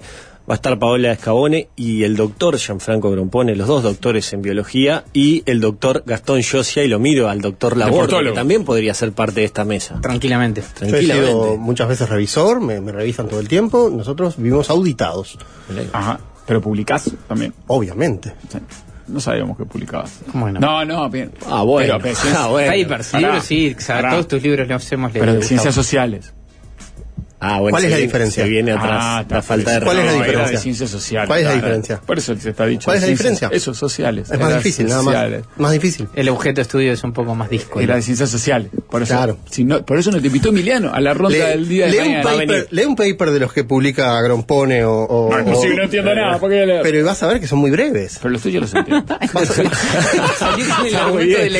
Ah, me parece que, me parece que vamos a mover a uno de los integrantes de mañana. Capaz que el doctor Josia no viene y viene la borde. ¿Qué Vas tenés a que ver- hacer mañana 8 y 20? Claro, claro, claro. ¿Qué tenés que hacer Ahí mañana? Vas a, ver, vas, a, vas a ver la, la- dificultad que tiene escribir un paper en ciencias sociales es mucho más grande de la que tiene escribir en, en Pará, guarden una este audio. Pero ¿Podemos hacer una, pará, ¿podemos hacer una segunda ronda sobre papers científicos eh, y papers de ciencias sociales y dificultades y extensión? Eh, yo no quiero rebajarme al- nivel de, de Grompone. ¡Ay, qué es esto, caballero! Lo que tengo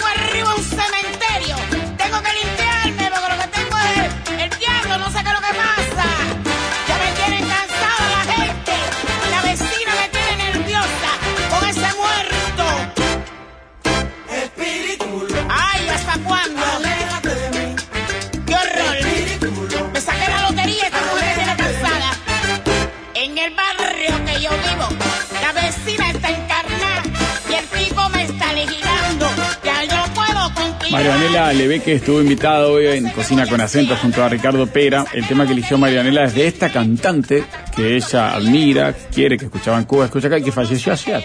No, Otra noticia involuntaria Sí, que otra más. trae. No nada. ¿Cómo se llamaba? Porque yo me olvidé. Juana Bacallao, en realidad es un nombre de, de artístico. Sí, ¿no? es otro más, nombre sí. el suyo. Ah, bien. Y este tema Amelia se lo pedimos a ella. Sí, Espíritu Burlón se llama esta canción. Ya, como El mismo labor de- título. No, el mismo título que una- tesis. un clásico de Eduardo Mateo.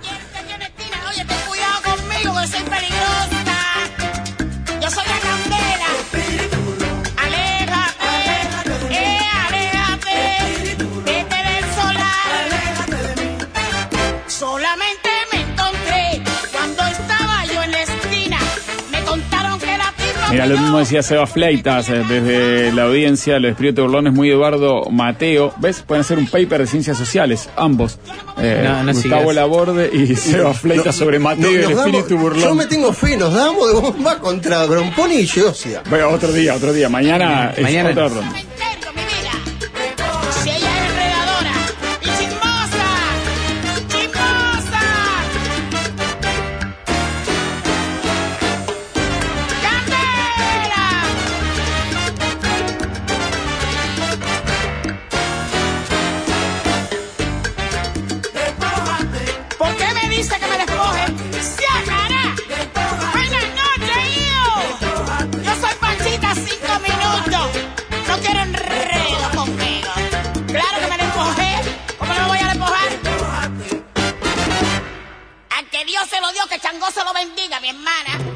¿Querés hacer una columna sobre música también, Gustavo? ¿Cuándo vas a hacerla? Voy a Tiene un turno. desafío con el doctor Josia, ¿no? Tiene un desafío pendiente con el doctor Josia. Ya, segundo desafío que se suma con el doctor. Josia. Ah, Ya para es un celebrity Pará, está el desafío de papers de ciencias versus papers de ciencias sociales. Yo no hago distinción. Bien, y después está el desafío eh, musical. Ahí sí hay una distinción con Tiene que esperar porque tiene Sí, sí, sí, sí. Yo no quiero, no quiero eh, generarle problemas con la audiencia, pero si dijera la- las cuáles son, digamos, los las características que valora el doctor Josia a la hora de valorar a un artista, lo pondría en problemas. Oh, bueno, bueno. amenaza. Mirá cómo está. Botón de amenaza. No, no, cortar tres, cuatro audios de esto. Yo voy a cortar No, no, tres, cuatro no, audios no, para mañana esto para dejarle al doctor Josia al aire. Deja la audiencia encendida, caliente, aprende de los programas que consumo habitualmente la hora que no es No Toquen Nada, que no. no escucha nunca. Bueno, nos vamos, volvemos mañana. Si ustedes quieren hacer cosas diferentes a la borde, pueden escuchar el programa en eh, Del Sol a partir de las 8, en El Espectador a partir de las 9 y en streaming no toquen nada.uy. Estamos ahí, Gustavo, con delsol.uy. La app la tenés bajada. La app la tengo. La app la Eh, tenés. también estoy suscrito a- a- al newsletter. Muy bien, ¿En muy bien. Voy a revisar eso. No está, es un hijo de la madre. Vamos a revisar.